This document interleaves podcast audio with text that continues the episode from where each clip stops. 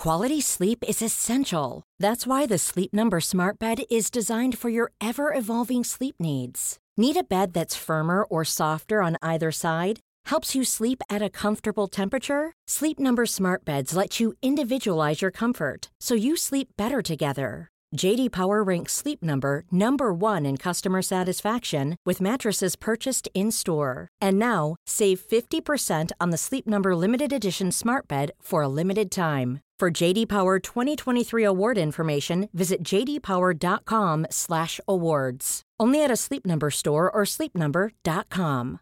This message comes from BOF sponsor eBay. You'll know real when you get it. It'll say eBay Authenticity Guarantee. And you'll feel it. Maybe it's a head turning handbag, a watch that says it all, jewelry that makes you look like the gem, or sneakers and streetwear so fresh every step feels fly. eBay gets it. So look for the blue check mark next to that thing you love and be confident that every inch, stitch, sole, and logo is checked by experts. With eBay Authenticity Guarantee, you can trust that feeling of real is always in reach. Ensure your next purchase is the real deal. Visit eBay.com for terms. Le 28 février 1999, Adnan Sayed, de 17 ans, se fait réveiller à 5h30 du matin par la police qui est en train d'encercler sa maison. Confus, il se fait ordonner de se lever et de s'habiller et à même sa chambre, il se fait menotter. Sa mère, en panique, elle demande aux policiers pourquoi il amène son fils et le petit frère de Adnan, il arrête pas de pleurer. Et Adnan, qui est très inquiet, il regarde tout de même sa mère et il dit c'est ok, ça doit être une erreur, je vais revenir, sans savoir qu'il ne pourra plus jamais rentrer à la maison. Allô Internet, euh, vous avez dû le remarquer, euh, je suis très malade en ce moment. Euh, j'ai le nez bouché, je tousse, j'ai mal à la gorge, j'ai pas la COVID, mais je vais avoir un rendez-vous juste après. Fait qu'en fait, je vais filmer, je vais couper pour aller à mon rendez-vous chez le médecin, puis je vais revenir. Et oui, effectivement, j'aurais pu ne pas filmer, mais là, ça fait trois jours que je reporte ma vidéo parce que je peux pas filmer, je suis trop malade. Et euh, ben, je voulais vraiment que vous ayez une vidéo euh, pendant que je vais être en voyage. Euh, donc voilà. on va faire avec ma voix enrouée et mon nez bouché si ça vous dérange pas. Aujourd'hui, je vais vous parler d'un sujet qui m'obsède depuis plusieurs mois. En fait, j'ai écouté pour la première fois, j'étais quand même en retard sur le monde, j'ai écouté le podcast Serial. Ça a été vraiment un gros podcast dans le monde du true crime. Euh, ça a été très important parce que ça a été en fait le premier podcast de True Crime. Puis à partir de ce podcast-là, Serial, ça a vraiment changé tous les podcasts de True Crime. Ça en a inspiré plusieurs. Et même dans le monde du podcast en général, ça a été comme révolutionnaire. Donc c'est l'affaire de Adnan Sayed. C'est très compliqué. Et euh, ceux qui connaissent pas l'histoire, récemment, il y a eu des gros, gros, gros développements. Euh, J'en vous en dis pas plus, mais on va savoir à la fin. Ceux qui connaissent l'histoire, qui ont écouté Serial, restez quand même. Je pense vraiment pouvoir vous donner, euh, vous apprendre des choses, vous donner des détails que vous ne connaissez pas. Ma vidéo va être quand même longue. Bon, c'est une vidéo longue. Et malgré le fait que la vidéo soit longue, je pense qu'il y a quand même des détails que je vais avoir omis dans la vidéo. Vous allez voir, tu sais, je peux pas tout dire en une heure et demie. Il aurait fallu que je fasse comme 10 vidéos sur le sujet. Mais je pense vraiment que je vais être capable de vous dire l'essentiel. Puis encore là, ça se peut qu'il y ait des petits détails, des témoins qui, qui vont pas euh, être dits dans la vidéo. Euh, c'est pourquoi je vous recommande ensuite de vraiment écouter le podcast Serial ou de lire ce livre euh, que je vais vous recommander à la toute fin. Attention, attention, cette vidéo aussi va être très très très euh, technique. C'est faux écouter cette vidéo-là attentivement, faut la regarder attentivement. Si vous faites d'autres choses en même temps, c'est bien correct, je fais toujours ça mais ça se peut que vous perdiez des détails importants. On va parler des différents procès qu'il y a eu, euh, des preuves à conviction, euh, les témoins, ça peut être vraiment mélangeant. Donc ça m'a pris quand même beaucoup de temps pour essayer de tout vulgariser et euh, j'espère que vous allez bien comprendre l'affaire. Et surtout, j'espère que comme moi et des milliers, des milliers d'Américains, vous allez tomber dans ce rabbit hole et vous allez devenir autant obsédé et fasciné par cette affaire célèbre. Et ben sans plus attendre, lançons-nous dans la vidéo.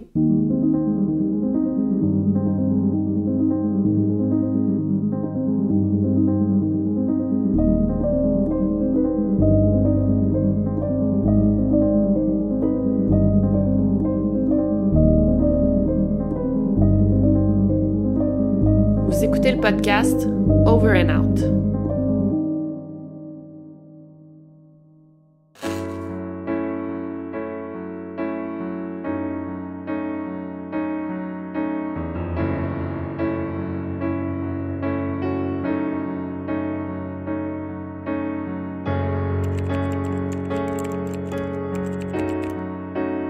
L'histoire prend place à l'école secondaire Woodlawn High School dans le comté de euh, Baltimore au Maryland. Je veux spécifier que euh, la ville de Baltimore, c'est une ville qui est hautement criminalisée, là, c'est reconnu pour ça quasiment.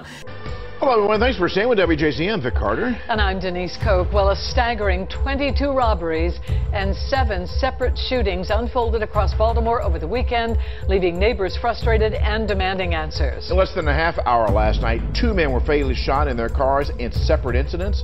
En 1999, on parlait de un meurtre par jour c'est énorme. Woodland High School, c'est un petit peu à l'extérieur de la ville de Baltimore. C'est comme en banlieue de Baltimore, si on veut. C'est dans le comté de Woodland. Et c'est la plus grosse école publique du comté et aussi la plus multiculturelle. Dans cette école, il y a malheureusement beaucoup de fusillades, euh, des agressions au couteau, il y a aussi des meurtres.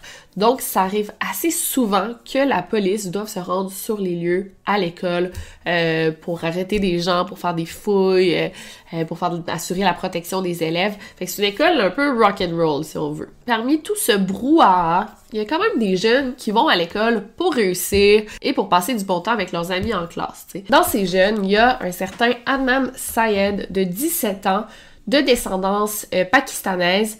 Ses parents euh, se nomment Raman et Shamin, c'est sa mère Shamin, et Annan a trois frères, sont tous nés aux États-Unis. La famille Sayed est très très conservatrice, très religieuse, vous allez voir à quel point dans la vidéo, mais malgré tout, sont super gentils, ils sont vraiment aimés de leur communauté. C'est une famille qui est assez simple. Euh, les garçons Sayed, les quatre frères, sont très très impliqués aussi dans leur mosquée. Et Adnan, c'est un garçon qu'on qualifierait de populaire, euh, surtout auprès des filles. Il est grand, il est athlétique, il joue au football, il fait de l'athlétisme.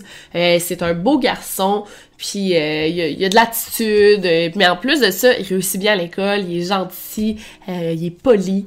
c'est vraiment bon le gendre parfait là si on veut. Toujours dans la même école, il y a une jeune femme de 18 ans qui se nomme Min Lee, qui est née en Corée du Sud, mais elle a immigré aux États-Unis avec sa mère et son frère quand elle était enfant. Hei n'a jamais vraiment connu son père, ou du moins c'est assez, c'est assez ambigu toutes ces relations-là, mais on n'en parle pas, il est pas présent. Et Hay vit avec euh, sa mère, ses grands-parents, euh, son frère et ses deux cousins. Hay, c'est une athlète vraiment douée. Elle excelle dans presque tous les sports. Elle a joué au lacrosse, euh, au hockey féminin et elle gère même l'équipe de lutte des hommes. Elle travaille aussi à temps partiel pour la compagnie LensCrafter. Et en plus de ça, ben, à l'école, elle est très très douée. C'est une première de classe. Elle fait partie du programme Schools Magnet Program, qui est comme un programme avancé euh, de l'école secondaire Woodland High School. Hey, c'est une fille qui est super populaire, elle est travaillante, elle est indépendante. C'est une fille qui est assez grande et sociable, et belle et chaleureuse. Et elle aussi, elle est pas mal aimée de tous. I was on the wrestling team last year and she was one of the assistants, managers. We got along very well. She was nice.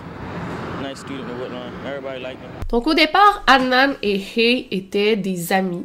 Euh, ils se sont connus au Schools Magnet Program, donc au programme avancé.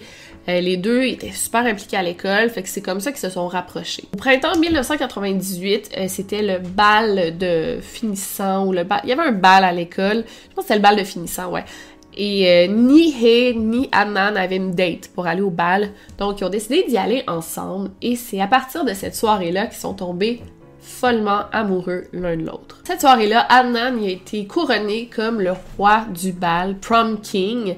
Euh, comme ça vous montre à quel point il était populaire. Et la reine du bal, c'était pas Hay, c'était la meilleure amie d'Adnan, Stephanie McPherson, dont on va parler un peu plus tard. Et ce qui est vraiment cool dans cette affaire-là, c'est que Hay, elle a un journal intime, puis elle euh, elle écrivait tout dans son journal intime, comment elle se sentait, qu'est-ce qu'elle avait fait cette journée-là, euh, ses pensées les plus profondes. Fait que ça nous permet vraiment de connaître Hay un peu plus en profondeur. Puis quand elle parle de cette soirée-là au bal, je vais vous dire ce qu'elle a, écrit. Je vous l'ai traduit en français. 10 secondes plus tard, devinez qui a dansé avec moi et pas avec Stéphanie. Adnan. Maintenant, comment je suis supposée ne pas tomber en amour avec ce gars? Mais le gros problème de ce couple-là, c'est que les deux, et et Adnan avaient euh, des cultures très euh, conservatrices. Par exemple, Hei, qui vient euh, de la Corée, elle n'avait pas le droit de fréquenter des garçons. Et ben, je sais que c'est cliché, puis c'est pas tout le monde qui va comprendre la référence, mais ça me fait vraiment penser à Lane dans Gilmore Girls. Sa mère est très, très, très stricte. Euh, elle fait ça par amour pour sa fille, mais c'est un peu pareil pour Ray. elle avait pas le droit vraiment de sortir, de fréquenter des garçons. Euh, elle faisait tout en cachette de ses parents, de sa mère plutôt. Et pour Adnan, c'est pas mal pareil. C'était absolument interdit pour lui euh, de fréquenter des filles, encore moins de sortir avec elles. Et la mère de Adnan était particulièrement intense. Elle surveillait les moindres faits et gestes de son fils. Par exemple, quand il était au téléphone, elle décrochait la ligne euh, pour entendre ce qu'il disait, à qui il parlait, qu'est-ce qu'il disait. Ensuite, elle vérifiait le kilométrage sur sa voiture. Tu sais, quand il disait « je m'en vais à l'école », quand il revenait, elle vérifiait le kilométrage pour être sûre qu'il est juste allé à l'école et euh, il n'est pas allé ailleurs sans qu'il lui dise. Elle fouillait dans ses choses, dans ses sacs pour être sûre qu'il voyait pas des filles. C'était donc très très difficile pour ces deux jeunes-là d'être en couple, d'avoir une relation euh, saine et stable. Je vais vous lire un autre passage euh, de He. Je continue à tomber de plus en plus en amour avec lui. C'est le gars le plus mignon, gentil et cool et il m'aime. Le seul truc, c'est qu'on doit garder ça secret. Soupir. Mais c'est ok parce que l'amour conquiert tout. Malgré les difficultés familiales, le couple était vraiment amoureux, apparemment qui était super beau à voir. Annan lui offrait souvent des fleurs à Hay, euh, des cadeaux, des cartes, il écrivait des poèmes, il envoyait des lettres d'amour. À l'école, ils se tenaient la main, ils se câlinaient, ils s'embrassaient, euh, ils vraiment dans leurs différents projets parlait au téléphone aussi à chaque soir, euh, toute la nuit, jusqu'à 3-4 heures du matin, euh, en cachette, bien sûr. Et il avait même développé un système pour pouvoir se parler. Écoutez ça, là, je sais pas si tout le monde va comprendre, mais euh, bon, par exemple, c'était l'un des deux qui faisait ça, ou un ou l'autre. Euh, elle appelait à une heure précise, elle appelait le système de météo. Fait que tu peux appeler un système de météo, puis ça va dire la météo de la journée ou du lendemain. Elle appelait, c'était gratuit, puis pendant ce temps-là, Annan y appelait, fait que ça sonnait pas, ça faisait juste sonner au téléphone comme une autre ligne en attente. Fait que les raccrochait puis ils se parlaient. Fait que comme ça, ça faisait pas sonner les téléphones chez un ou l'autre. Meilleur système. Malgré euh, toutes les contraintes dans leur couple, ils réussissaient tout de même à avoir des moments seuls. Euh, par exemple, ils louaient des chambres d'hôtel, des chambres de motel et ils passaient toute la journée. Sinon, avec leur voiture, ils allaient dans des euh, endroits isolés, des parcs, des stationnements vides pour avoir un petit peu plus d'intimité. Malheureusement, plus le temps avançait, plus Hay commençait à sentir de la culpabilité face à sa relation. Elle n'aimait pas mentir à sa mère, tout d'abord, elle n'aimait pas ça cacher sa relation à sa famille. Et elle savait aussi que la religion d'Adnan était très très importante pour lui et aimait pas le détourner de sa religion. Elle écrit même dans son journal euh, Ça m'énerve de savoir que je suis contre sa religion. Des fois, il m'appelle le diable. Je sais qu'il faisait des blagues, mais c'est quand même vrai. Je déteste ça. C'est comme si je le fais choisir entre moi et sa religion. Annan tentait de la rassurer en lui disant qu'il la laisserait jamais, mais He ne fait pas s'empêcher de se sentir coupable. Il y a eu un événement assez important euh, qui s'est passé euh, avec leur couple euh, au bal de la rentrée. À ce stade-ci, la mère de Annan est pas mal sûre que son fils fréquente quelqu'un. Donc, elle se rend à l'école durant le bal avec son mari. Il voit des étudiants dehors, puis il demande aux étudiants d'aller chercher Adnan à l'intérieur.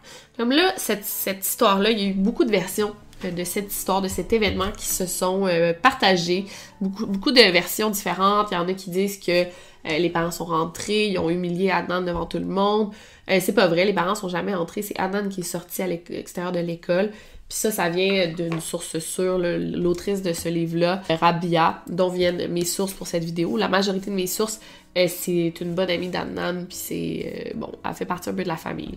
Bref, fait que les étudiants vont chercher Annan, ils lui disent « Hey, tes parents sont dehors, ils veulent te parler. » C'est vraiment humiliant pour Anand, pour petit. Donc, il va voir ses parents dehors et ses parents furieux euh, lui ordonnent de quitter le bal. Finalement, ben, il est rentré chez lui, mais après, il s'est enfui de la maison puis est allé rejoindre Hé au bal.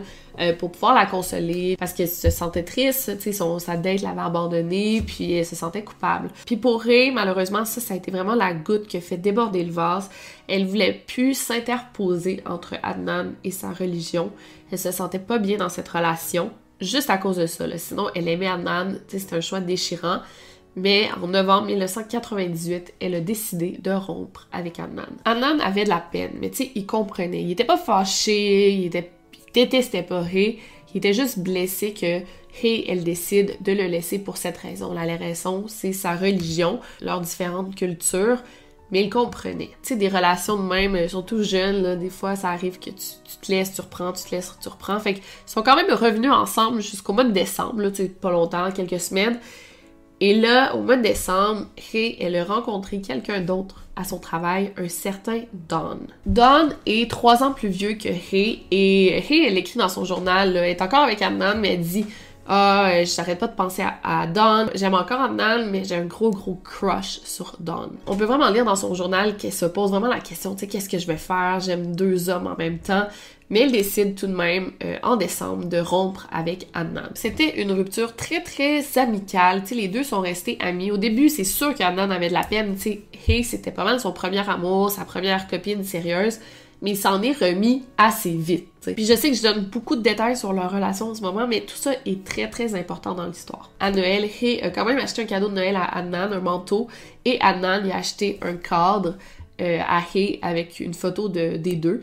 Et euh, ça disait en haut, genre, dans le cadre, best friends. Tu sais, vous voyez à quel point ils sont vraiment restés amis. Les deux sont contents de leur décision, de la rupture, sont aussi contents de ne plus avoir à se battre pour être en couple. Le 31 décembre, Hay et Don deviennent officiellement un couple.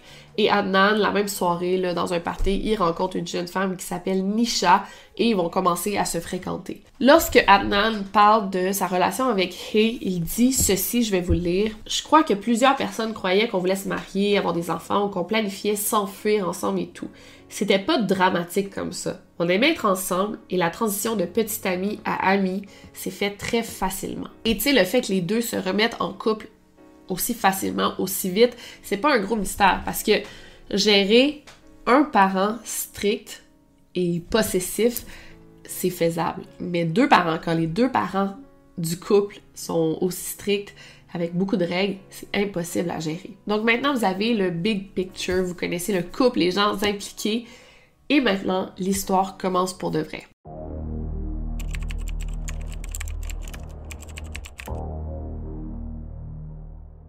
Le 13 janvier 1999, à 18h, il y a le policier Scott Adcock qui répond à un appel concernant la disparition d'une jeune femme, Hei Min Lee. On sait que le 13 janvier, à 14h15, Hei a été vue par une de ses amies, Aisha, quand l'école s'est terminée. Selon Aisha, Hei était de bonne humeur. Il y a une autre fille du nom de Becky qui se rappelle avoir vu Hei quitter l'école immédiatement à 14h20 quand la cloche a sonné. Il y a une autre amie aussi de Hay, Debbie, qui prétend avoir vu Hay à 15h près du gym aussi. Fait que là, on a un peu une ligne du temps. on l'a vu à l'école, on l'a vu quand la cloche a sonné vers 14h15, on l'a vu à 14h20. Il y a une fille qui dit l'avoir vu à 15h. Euh, et selon cette fille, Hay lui aurait dit qu'elle s'en allait rejoindre Dawn au centre commercial. À 14h30, il y a Inès Butler, qui est une coach à l'école, qui se rappelle avoir vu Hay euh, aller à un genre de food truck près des autobus scolaires pour s'acheter des frites et un jus de pomme. Ray a quitté l'école en disant qu'elle avait quelque chose à faire. Malheureusement, encore aujourd'hui, en 2022, on ne sait pas euh, qu'est-ce qu'elle allait faire, qui elle allait rejoindre, où elle allait. Ça reste un gros mystère dans cette affaire. Cette journée-là, Ray était supposée travailler à 18h. Elle s'est pas présentée au boulot. Mais la mère de Ray était déjà inquiète parce que Ray, à tous les jours après l'école, elle allait chercher sa cousine pour la ramener à la maison. Et cette journée-là, elle l'a pas fait. C'est vraiment pas son genre de juste pas se présenter sans avertir qui que ce soit. La mère de Ray, inquiète, appelle toutes les amies de Ray. Il n'y a aucune d'elles qui sait où elle est. Bien sûr, le policier commence par vouloir appeler Don, le petit ami de Ray, Mais comme c'est le petit frère de Ray qui avait le numéro, il s'est trompé, puis a donné le numéro de Adnan. Il a juste trouvé dans les affaires de Ray, des affaires secrètes, un numéro de téléphone, fait qu'il a dit ah ça doit être le numéro de son petit ami, mais c'était le numéro de Adnan. Donc Adnan reçu un appel, il répond tout de suite. Euh, il savait déjà que la mère de Ray la cherchait parce que Aïcha, leur ami en commun, l'avait déjà appelé pour savoir où était Ray, pour lui dire que sa mère le cherchait, fait qu'il savait qu'elle était cherchée par ses parents. Mais quand il a reçu l'appel, il dit Ben moi, je l'ai pas vu depuis l'école. Tu je l'ai vu à l'école, mais après ça, je l'ai pas revu. Il faut savoir que euh, Adnan, il consommait du cannabis. Comme, quand même, pas régulièrement, mais une fois de temps en temps. Et au moment où le policier l'a appelé, il était pas mal stone, pas mal gelé. Et comme c'était le ramadan, mais il avait pas mangé la journée, fait que ça l'a comme encore plus rentré dans le weed qu'il avait fumé. Adnan, après des années, se rappelle qu'au moment où il a reçu l'appel, il était stationné il était au volant de sa voiture et est allé chercher dans euh, son coffre à gants le téléphone quand ça l'a sonné, puis il l'a pris. Du côté passager, il y avait son ami Jay Wild. Et essayez de vous rappeler de ce fameux Jay Wild parce qu'il est quand même important dans l'histoire. Vers 1h30 du matin, le policier réussit enfin à joindre Don, il répond qu'il a parlé à Ray pour la dernière fois le 12 janvier, la veille, quand ils avaient passé la soirée ensemble. Un truc étrange, c'est que cette journée-là, le 13 janvier, quand Don rentre à la maison du boulot vers 18h, euh, son père lui dit d'appeler au travail parce qu'apparemment il y avait quelque chose à régler, un employé s'est pas présenté. Donc Don appelle et c'est là qu'il se fait dire que Ray ne s'est pas présenté au travail. Normalement, ben, tu serais inquiet, surtout si t'as affaire à une personne très ponctuelle. Moi, la première chose que je ferais, ça serait d'appeler Il a même pas essayé de la contacter. Donc ça, c'est assez bizarre. Puis ce qui est bizarre dans ça, ben, c'est à 1h30 du matin seulement que les policiers ont réussi à joindre Don. Tu sais, qu'est-ce qu'il faisait pendant ce temps-là? Le 14 janvier, euh, il y a eu une grosse, grosse tempête de neige à Baltimore. Donc, la ville s'est pas mal gelée pendant deux jours. Tout était fermé. Il y a des arbres qui sont tombés sur les voitures, des maisons, euh, des routes, des poteaux électriques. Il y a plein de quartiers qui ont manqué d'électricité. Et en plus de ça, le lundi suivant, c'était euh, le jour de Martin Luther King, fait que c'était férié. Donc c'est seulement après cinq jours de congé que les compagnons de classe de Ray ont appris qu'il était disparu. Tu il y a eu la tempête, euh, le lendemain, l'école était fermée. Après, il y a eu les deux jours de week-end. Puis le lundi suivant, c'était férié. Fait que ça a quand même pris du temps avant que, pas les recherches s'activent, mais que les gens sachent, ah, il y a une fille de disparue, notre amie est portée disparue. Il y a une enquêtrice qui se joint euh, au dossier de l'enquête. Euh, l'enquêteur Johnson qui interviewe Don. Elle le décrit automatiquement comme étant quelqu'un de mature, de articulé. Elle le questionne jamais sur son background, euh, sur sa culture, sur sa relation avec Ray parce que on s'entend, c'est un homme blanc. Tandis que quand elle va interviewer Adnan, ça va être complètement différent. Elle va lui poser plein de questions sur sa religion, sur sa relation avec Ray, alors que c'est son ex dans le fond. L'enquêteur vérifie si Don travaillait cette journée-là. Le manager dit que oui, travaillait. Donc son alibi est vérifié et c'est tout. Euh, mais on va y revenir à ça. Adnan est interrogé le 25 janvier. Il dit qu'il a vu Hay pour la dernière fois le 13 janvier après l'école. Lui, s'en allait à sa pratique d'athlétisme. Puis après ça, il l'a plus jamais revu. Il a même pas vu quitter l'école. On interroge le coach d'athlétisme de Adnan qui dit malheureusement ne pas prendre les présences. Fait qu'il peut pas confirmer que Adnan était bel et bien là, mais il se rappelle que euh, il a dit aux jeunes musulmans qui pratiquent le ramadan que sont obligés de se présenter à la pratique, mais sont pas obligés de courir. Un autre point important, l'enquêteur rappelle Adnan pour qu'il confirme quelque chose que l'enquêteur avait entendu, c'était qu'en fait, la journée du 13 janvier, Adnan aurait demandé à Ray de lui faire un lift, donc euh, d'embarquer dans sa voiture avec elle. Mais comme euh, il est arrivé en retard, Hay aurait quitté sans lui. Adnan répond que c'est faux, qu'il aurait pas eu besoin que Hay lui fasse un lift parce que sa propre voiture, tu fait que ça n'a pas vraiment de sens. L'affaire, c'est que cette journée-là, Adnan avait prêté sa voiture à Jay Wild. Je vous en ai parlé tantôt, c'est vraiment un des personnages les plus importants dans cette affaire-là. Puis je dirais que Jay, c'est pas vraiment un ami de Adnan, c'est plus une connaissance, si on veut une connaissance, ils fument du weed ensemble, mais tu sais, c'est pas des bons amis, pas du tout. En fait, Jay, c'est le petit ami de Stéphanie.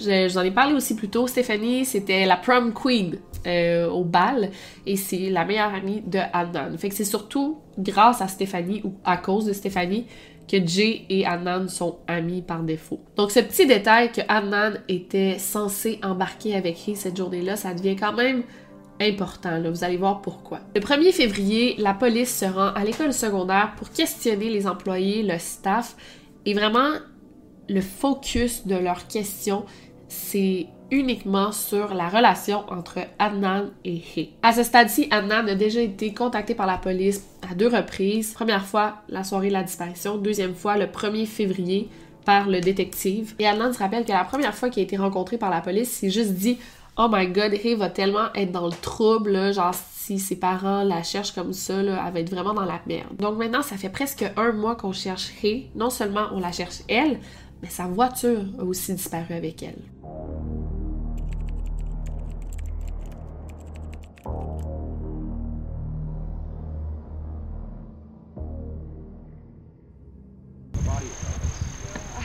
like it was a common thing.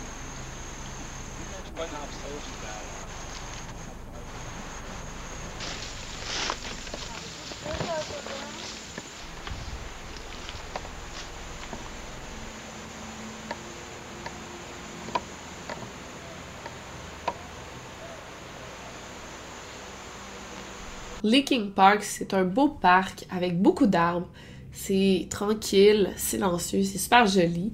Euh, D'ailleurs, le, film 2 euh, de Blair Witch Project, donc le Blair Witch Project 2, euh, il y a une partie qui a été filmée à cet endroit-là, dans le Leaking Park. Mais à part de ça, le parc est assez populaire parce que c'est reconnu pour être appelé le Murder Park. C'est reconnu pour être le parc où on se débarrasse des cadavres. C'est assez glauque, mais les restes d'au moins 68 personnes ont été retrouvés dans ce parc-là. Comme je vous ai dit, Baltimore, c'est une ville hautement criminalisée, donc il y a beaucoup de meurtres, et le Leaking Park, c'est vraiment un peu l'endroit idéal pour se débarrasser de cadavres. Et c'est exactement à cet endroit que le corps de Hamid Lee a été retrouvé. Lee was last seen at school January 13th at 3 o'clock driving her family's Nissan Sentra. She was supposed to pick up a cousin, but never did. Police say a passerby found her remains two days ago in Leakin Park. Investigators say her body was partially buried approximately 100 yards off the roadway. They identified Lee from her clothing and personal belongings. Police are investigating this case as a homicide. Dans l'après-midi du 9 février, il y a un certain Alonzo Sellers euh, qui est en route pour le travail quand il y a eu une envie soudaine d'uriner. Ce qui est bizarre, c'est que euh, sur cette route-là, il n'y a pas d'endroit euh, pour se stationner sur le bord de la route. Donc, il n'y a pas vraiment d'entrée euh, spéciale. C'est vraiment stationné sur le bord de la route. Euh, C'était pas très sécuritaire. Puis il a décidé d'aller dans le parc pour uriner. Avant de continuer, j'aimerais vous parler de ce fameux Alonzo euh, Sellers. Parce que toute l'histoire autour euh, de la découverte du corps et de cet homme-là est quand même louche.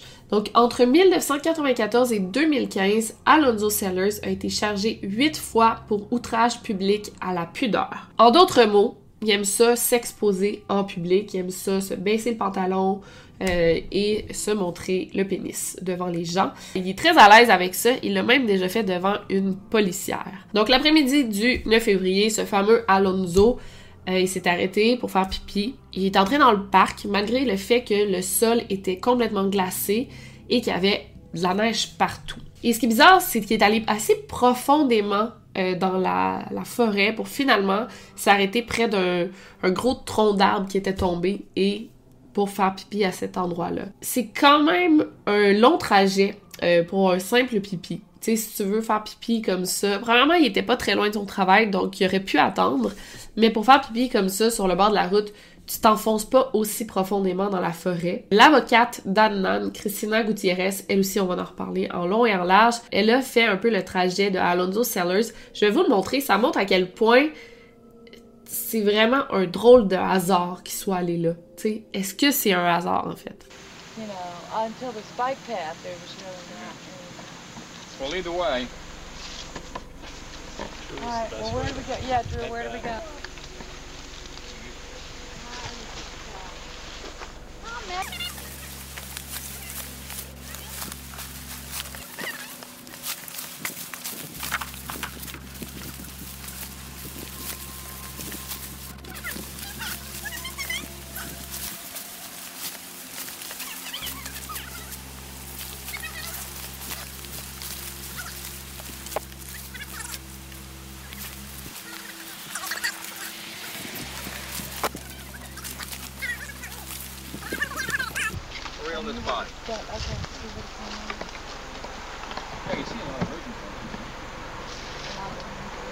Donc, vous voyez maintenant, comme moi, que c'est vraiment bizarre qu'Alonso ait mis les pieds à cet endroit-là, cette journée-là. Il y a comme pas de chemin qui mène au gros tronc d'arbre, tu sais. Fait que, bref. Donc, il arrive, il passe par-dessus le tronc d'arbre, il dézipe son pantalon, et c'est là qu'il aperçoit des cheveux noirs. Il trouve ça bizarre, il s'approche un peu plus, et là, il voit une hanche qui sort du sol. Apeuré, il quitte rapidement les lieux, et vers 13h20, il y retourne maintenant accompagné de deux détectives, et Alonso leur fait part de son horrible découverte. C'est en fin d'après-midi que les policiers ont commencé à déterrer le corps qui était celui d'une jeune asiatique, Emily. Kay est encore habillée, mais ses vêtements étaient comme vraiment en désordre. Elle portait encore son soutien-gorge, mais sa blouse était comme un peu levée et son soutien-gorge était au-dessus de sa poitrine et sa jupe, elle portait une jupe noire, était au-dessus de sa taille. Sa culotte était intacte, mais il y a deux fibres de tissu qui ont été retrouvées sur sa culotte. Elle n'avait pas de chaussures, euh, ses chaussures n'étaient pas sur les lieux du crime, et elle portait encore ses bijoux. Le corps de Hay avait juste été comme jeté dans le parc puis caché rapidement. Elle avait été frappée à la tête, euh, l'os hyoïde qui supporte la langue, oh, ça se trouve être ici, euh, était disloqué. Elle avait une hémorragie à l'œil et euh, tout ça prouve qu'elle a été étranglée manuellement. Et aussi, avant d'être étranglée, elle avait été frappée à la tête. Après des tests effectués, on ne trouve pas de traces de sperme sur les vêtements ni le corps de Hay. Euh, donc, on détermine qu'elle n'a pas été agressée sexuellement. Sur la scène de crime, plusieurs items ont été retrouvés près du corps de Hay. Euh, je vais vous les lire. Une bouteille d'alcool vide a été trouvée à quelques pieds de la victime, des balles d'un fusil 9 mm et d'autres balles d'un fusil de calibre .40, une capote roulée et son emballage et des étuis de cassettes du magasin euh, Blockbuster. Tous ces items n'étaient pas nécessairement juste à côté du corps de Hay, il y en avait qui étaient à côté, il y en a d'autres qui étaient un petit peu plus éparpillés dans le parc, mais ils ont tous été photographiés. Donc pour revenir à Alonzo Sellers, les policiers, les détectives se sont quand même questionnés sur comment il est fait pour trouver ce corps-là à cet endroit-là qui est quand même assez isolé et son histoire n'avait pas vraiment de sens. Tu l'histoire qui raconte qu'il allait au travail, il s'est arrêté pour faire pipi, puis c'est là qu'il l'a retrouvé. Les policiers en doutaient fortement. Il y en a qui ont suggéré que peut-être qu'il allait à cet endroit-là pour s'exposer. Il a quand même été arrêté à huit reprises à cause qu'il a fait ça. Est-ce qu'il allait dans le bois pour faire ça? Ben, ça n'a pas vraiment de sens parce que quand tu t'exposes comme ça, ben tu veux le faire à un endroit qui a des gens où t'es sûr qu'il va y avoir des gens dans un un parc, une forêt comme ça, isolée. Euh, ça, c'était en plein jour de la semaine.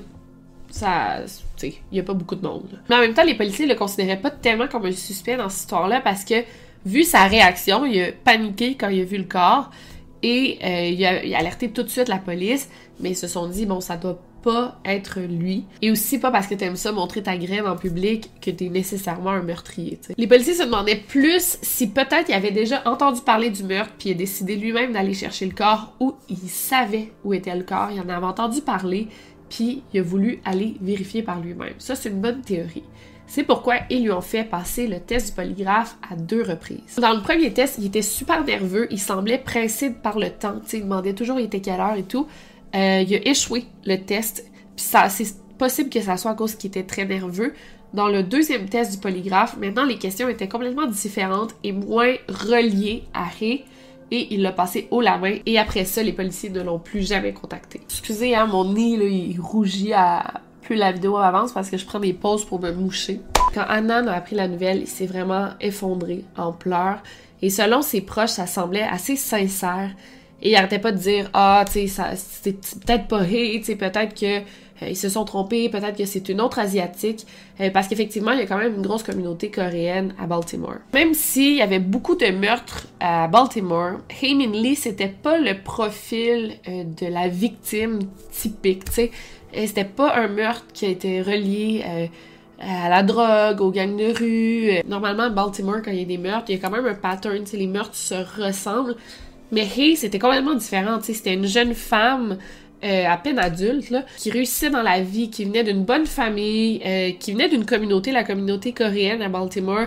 Il était impliqué beaucoup dans la ville, il y avait plusieurs commerces, euh, elle était impliquée à l'église. Fait que son profil de la belle jeune femme qui réussissait, ben, l'a quand même aidé parce que les policiers voulaient en faire plus pour trouver euh, qui avait fait ça à Ray, puis il y avait aussi beaucoup plus de pression que dans d'autres meurtres. Le 12 février, la police a reçu un appel anonyme provenant d'un homme asiatique de 18 à 21 ans, donc ça, il était pas sûr de, de l'âge, mais environ, euh, qui conseillait les policiers de plus enquêter sur l'ex-petite amie de Hay, soit Adnan Syed. L'appelant disait que Adnan avait déjà amené Hay à Leaking Park à plusieurs reprises pour avoir des relations sexuelles et que juste une semaine avant que la victime disparaisse, Adnan et elle avaient rompu. Ces informations sont malheureusement erronées parce que Adnan et Hay sont jamais allés à Leaking Park pour avoir des relations sexuelles. Ils allaient dans d'autres parcs, mais ils allaient pas à Leaking Park. Et ça faisait pas du tout juste une semaine qu'ils avaient rompu, ça faisait plus d'un un mois. Donc, euh, c'était pas des bonnes informations, mais ça n'avait pas d'importance parce que pour les policiers, ça leur donnait un nouveau suspect, ou en fait, ça confirmait un suspect qu'ils avaient en tête, puis ça leur donnait une raison de plus pour enquêter sur Adnan. Police now reveal that 18 year old Hai Men Lee died of strangulation and that they discovered her 1998 Nissan Sentra a short distance from where her killer attempted to bury her body in a shallow grave in Leakin Park. Key details they had withheld as they sought out a suspect. They now have one in custody. He's identified as um, a 17 year old Woodlawn student. His name is Adnan Musad Syed. Le 26 février, il y a deux enquêteurs qui se sont rendus chez Adnan pour l'interroger. Adnan est avec son père, ce qui n'était pas vraiment une bonne affaire parce que Adnan ne voulait pas dire toute la vérité devant son père et il lui cachait beaucoup de choses. Il jamais lui avait dit que Hay c'était sa copine. Donc, euh, c'était pas une bonne affaire que son père soit là. Il a dit aux enquêteurs qu'il avait aucune idée de qui pouvait euh, en vouloir autant à Hay. Euh, qu'il avait aucune information. Il disait ça vraiment sans savoir qu'à ce moment-là, là, c'était le suspect principal dans l'affaire. Et même que Hay, quand elle était portée disparue, son meilleur ami, Saad, a dit à Annan Hey sais, tu sais que quand il y a des disparitions, souvent ils vont enquêter sur l'ex-petite amie, fait que tu devrais vraiment te prendre un avocat. Puis là, Adnan, il était, mais voyons, t'es complètement fou. Pourquoi je me prendrais un avocat? Sais, pourquoi je serais considéré comme un suspect? Après cette visite, les enquêteurs sont allés rencontrer une certaine Jennifer Poussateri. Euh, ils sont allés la voir parce que la journée du 13 janvier, Adnan aurait appelé Jennifer à plusieurs reprises. Donc, il se demandait ce qu'elle avait à raconter sur cette affaire-là. Euh, la rencontre s'est bien passée. Euh, il parle pas vraiment de Adnan durant la rencontre. Elle quitte le poste de police et elle y retourne le lendemain. Cette fois-ci, elle est accompagnée de sa mère. Et pendant deux heures, elle raconte aux policiers comment Adnan aurait tué Lee. Elle offre un récit détaillé qui change vraiment de la veille où elle a rien dit sur Adnan. La petite différence, c'est que durant la soirée, la veille, entre les deux rencontres, elle a vu Jay Wild. Et là, elle avait de nouvelles informations à raconter.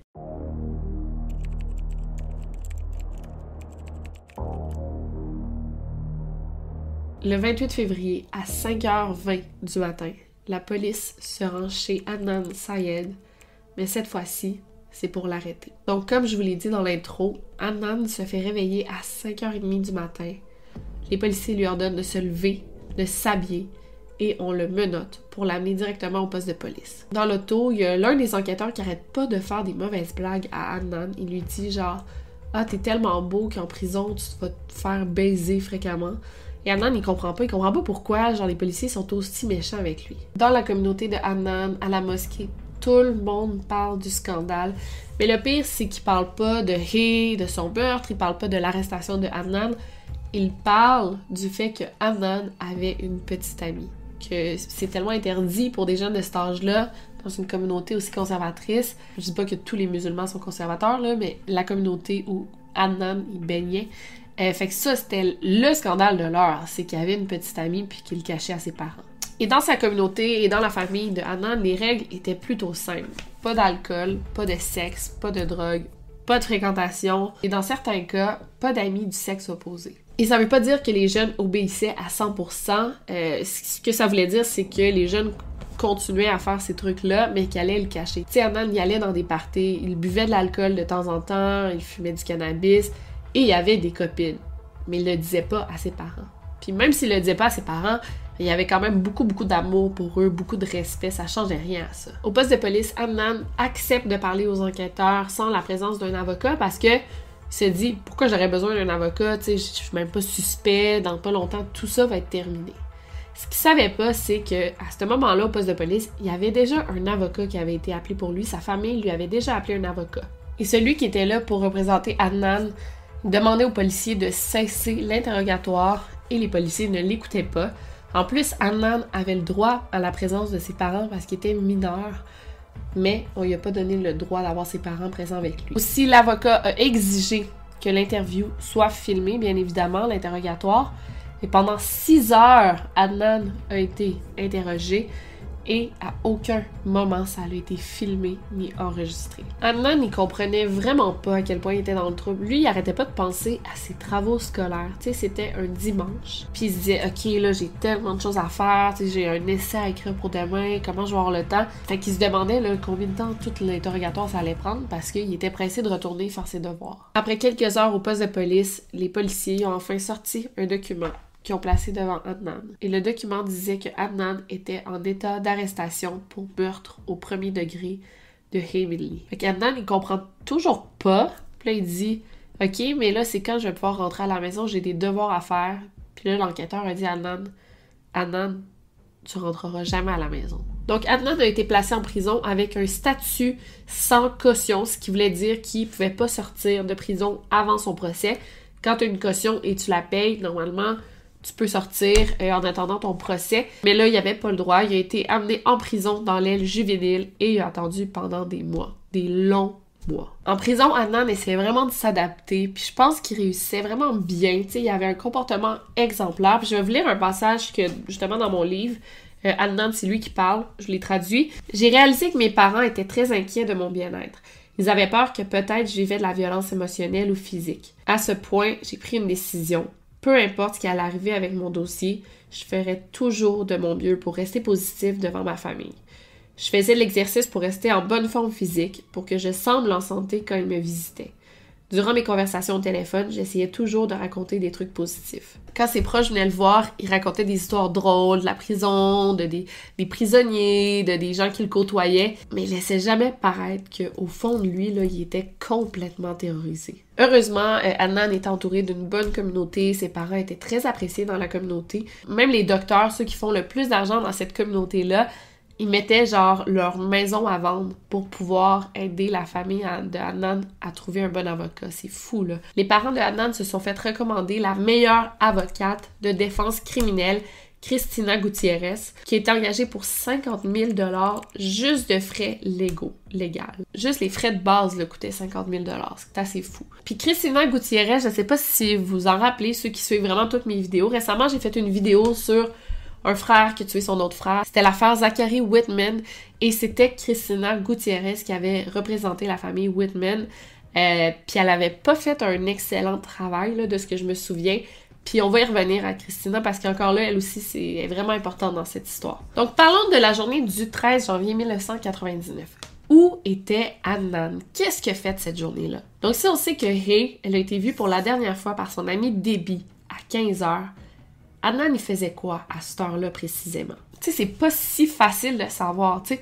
Admettons que je vous demande, genre, vous, là, euh, le 18 juillet dernier, qu'est-ce que tu faisais? Puis si tu as une routine bien établie, des cours, du travail, euh, euh, tu vas en classe, si tu as une routine bien établie, c'est plus facile de savoir. Mais si je te demande à la minute près, qu'est-ce que tu as fait cette journée-là, c'est impossible, parce que ça fait quand même longtemps. Moi, j'ai un agenda bien à jour, je mets tout dans mon agenda. Aussi, un bon truc, tu peux aller voir dans tes stories, dans tes photos que tu as prises cette journée-là, euh, ça peut un peu t'éclairer. Mais de savoir à la minute près, tu sais, je pourrais te, donner les grandes lignes de ce que j'ai fait, mais si on me demande à 15h42, t'étais où? Je ne saurais pas. Puis c'est ce qui était demandé à Adnan. Mon amour, je fais un test avec toi. Les cheveux sont pas familles. C'est pas grave. Qu'est-ce que tu faisais le 5 août 2022? 5 août 2022, qui c'est cette année. Mhm. week-end ou c'est un jour de semaine? C'est un vendredi. C'est un vendredi, ok, ok. C'est avant qu'on ait sa côte nord. selon- Tu peux regarder ça avec ton agenda, là. Je peux regarder avec mon agenda? oui. Oui. C'est ça, mon agenda. Moi aussi. On est à Québec. Oui. On est à Québec. Euh, Le lendemain, c'est quoi ce tournage-là? J'avais un tournage le lendemain pour Arrive en campagne. Mhm. euh, qui était à Montréal. Ça veut dire qu'on est revenu de Québec à Montréal pour le tournage. Ouais. Euh, je me souviens de ce tournage-là en plus parce que c'était sur le bord des lignes américaines. Mais ça, c'est le samedi. Ouais, ça, je te parle du vendredi. Ouais, je sais. Mais j'essaie de me rappeler qu'est-ce que j'ai fait le vendredi. Euh, on n'avait pas Elvis. C'est un week-end sans enfants. Donc, euh, donc, euh, donc, euh, qu'est-ce qu'on a fait le vendredi soir? Hmm, c'est tough, ça. Mettons, là, je te dis de me dire heure par heure qu'est-ce que t'as fait cette journée-là, c'est tough. là. Ouais, Ça fait trois, trois mois. ouais. Si on me demande ça il y a six mois, ouais. c'est impossible.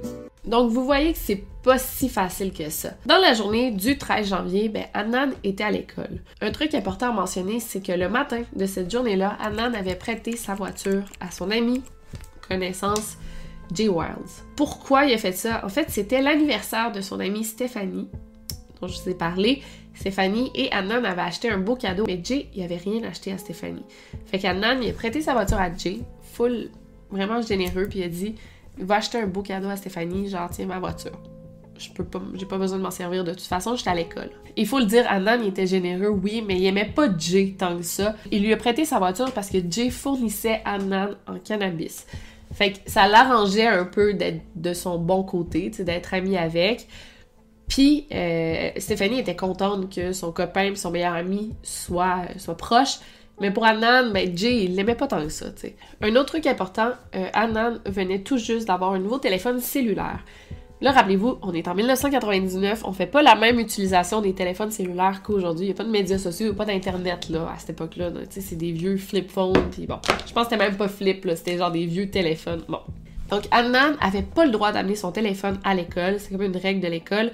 Donc il laissait son téléphone cellulaire dans le coffre à toute la journée dans sa voiture. Alors cette journée-là, c'est important de savoir, Jay, il y a eu la, la voiture et le téléphone de Annan toute la journée avec lui. Donc la cloche pour annoncer la fin des cours sonne à exactement 14h15, ok? Le coach d'athlétisme de Adnan est pas mal sûr qu'Adnan était là pour la pratique qui commençait à 15h30 cette journée-là, ok?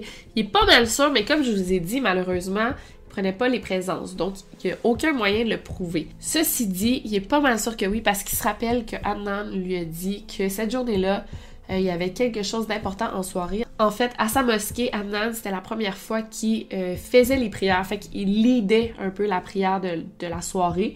Euh, c'est quelque chose de très important dans la vie d'un jeune homme musulman qui est très impliqué dans sa mosquée. Fait que c'était important pour Adnan, puis il l'avait dit à son coach. Et en effet, cette soirée-là, Adnan, c'est lui que leadé, qui était le leader des prières. La pratique aurait terminé entre 16h30 et 17h. Stéphanie, la meilleure amie d'Adnan, se rappelle d'avoir appelé Adnan entre 16h15 et 17h30. Adnan aurait répondu qu'il était avec Jay, ce qui a du sens parce que Jay était censé aller le chercher après l'école avec la voiture d'Adnan. À 18h, à peine 18h, c'est là qu'Adnan a reçu un appel de la police lui annonçant la disparition de Hay. Et en soirée, ben, il y a eu euh, les prières euh, leadées par Adnan à la mosquée et il y avait plusieurs témoins, donc on peut confirmer que Adnan a fait les prières cette soirée-là à la mosquée. Donc selon les policiers, c'est vraiment entre 14h15 et 15h30 que tout se joue, que c'est à ce moment-là que Adnan aurait tué Hay. On s'entend que c'est pas beaucoup de temps, donc entre 14h15 et 15h30, fallait que Adnan prouve il était où. L'affaire, c'est que pendant ce temps-là, il y a quelqu'un d'autre qui est en train de raconter une toute autre histoire aux policiers. Why don't you go ahead and tell us what you know about the death of Haley? Um, had uh, left out, went shopping with a friend of mine, an ex friend of mine, Adnan.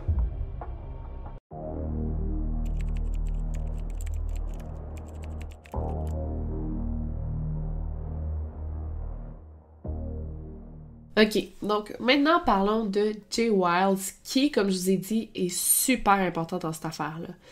Le 27 janvier 1999, euh, Jay Wiles s'est présenté au poste de police pour raconter ce qu'il savait sur le meurtre de Heyman Lee. Ok, vous allez vraiment pas en revenir de cette histoire-là, c'est là que ça devient complètement malade. Euh, Jay s'est présenté au poste de police où il a donné une pré-entrevue de deux heures qui n'a jamais été enregistrée.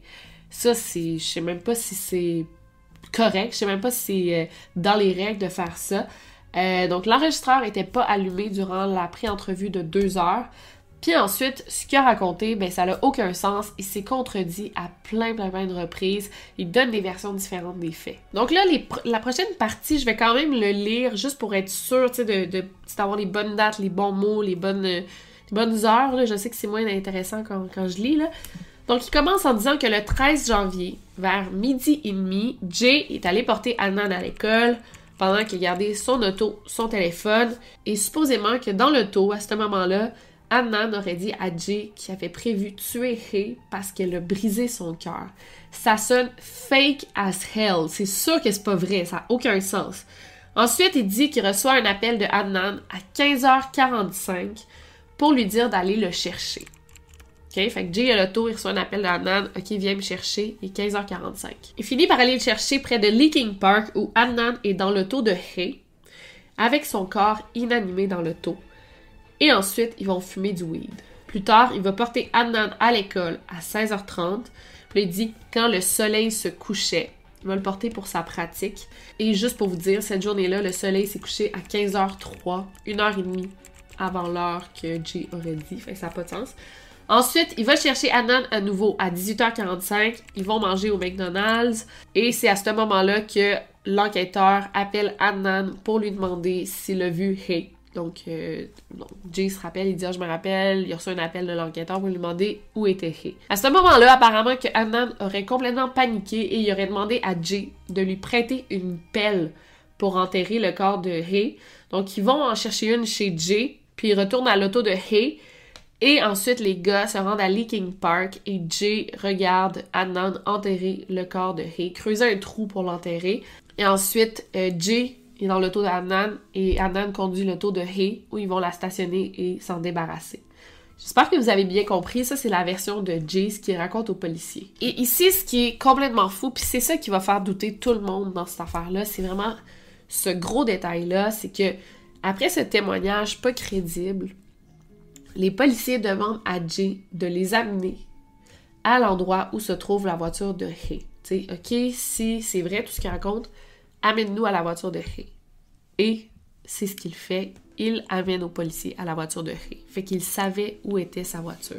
L'auto est localisée le 28 janvier à 2h45 du matin dans un stationnement public. Donc l'auto est amenée au poste de police et à 5h20 cette journée-là, les policiers vont arrêter Adnan chez lui. Après cette interview, Jay a donné trois autres entrevues à la police et à chaque fois, elles sont de plus en plus confuses.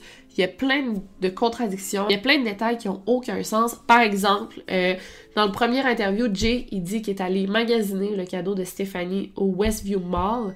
Et euh, dans le deuxième interview, il dit qu'il est allé au Security Mall ça n'a pas d'importance au final dans l'histoire parce que c'était comme le matin, mais pourquoi il s'est trompé de version, tu sais, dans quel mall t'es allé? Dans le premier interview, il dit que Annan aurait ouvert le coffre de la voiture de Hay pour montrer le corps de Hay à Jay.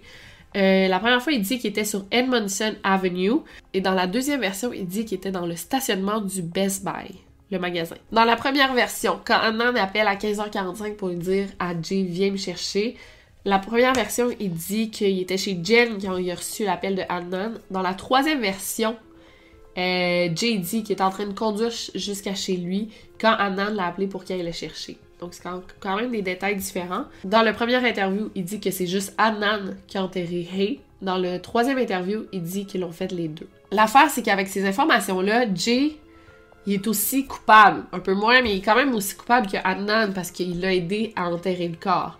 Fait que pourquoi il se mettrait dans le pétrin en inventant une histoire comme ça et en s'impliquant lui aussi dans cette histoire-là? Et aussi, une autre question se pose définitivement, si cette histoire est fausse, comment Jay aurait pu savoir où était l'auto? On peut aussi se poser la question pourquoi Jay aurait inventé tout ça? pourquoi il en voudrait à Annan à ce point-là pour l'accuser de meurtre et arriver avec des preuves, inventer une grosse histoire? En fait, il y aurait une genre d'explication à ça. Stéphanie était très très très proche de Adnan, puis c'était même peut-être pas déplacé, là, tu sais, c'est des jeunes au secondaire, on s'entend, mais elle s'assoyait sur Adnan, je pense qu'ils se donnaient des bisous, tu sais c'était des meilleurs amis avec un plus, puis tu sais, Steph est en couple, Steph, comme c'était mon ami, Stéphanie est en couple, fait qu'elle aurait peut-être pas dû faire ça. Mais Jay était définitivement jaloux de la relation entre Stéphanie et Annan. Puis aussi, tu sais, Annan et Stéphanie se ressemblaient sur plusieurs points, c'était des premiers de classe, ils réussissaient à l'école, dans les sports. Puis Jay, c'était pas mal tout le contraire, c'était pas le genre de gars que tu voulais présenter à tes parents, tu sais, il vendait du weed, il réussissait pas à l'école, selon les standards de Stéphanie, là, je veux dire. Fait que il était probablement jaloux d'Adnan. Mais est-ce qu'il aurait vraiment pu inventer toute cette histoire pour mettre Adnan dans le trouble, juste à cause d'une question de jalousie? Puis Adnan se rappelle de certains moments euh, qui prouvaient la jalousie de Jay. Euh, par exemple, que les gars ils fumaient du cannabis ensemble, puis Jay euh, il disait des trucs comme Hey, genre, tu me dirais-tu si tu baisais ma blonde, ma copine? Ben, il disait d'autres trucs, genre, elle te parle plus au téléphone à toi qu'à moi. Fait qu'il était jaloux. En plus, durant cette période-là, Stéphanie avait confié à Annan qu'elle pensait rompre euh, avec Jay. Pas tout de suite, mais dans quelques mois, parce qu'elle allait à l'université, elle allait changer de ville. Fait qu'elle dit comment je vais, je vais aller à l'université, je vais rompre avec Jay. Et Jay, ça, s'en doutait, puis il avait même demandé à Annan si c'était vrai que Steph planifiait rompre avec lui.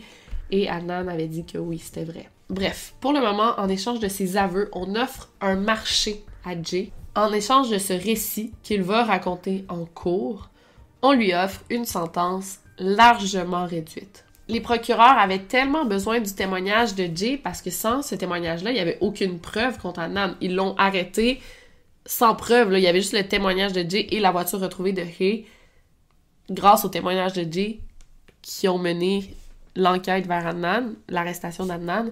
Fait qu'il n'y avait aucune preuve contre lui. Et ça, L'avocate de Annan le savait très bien. D'ailleurs, on va revenir tout de suite à l'avocate de Annan, Christina Gutiérrez, qui est considérée comme la meilleure avocate en défense criminelle euh, de la région.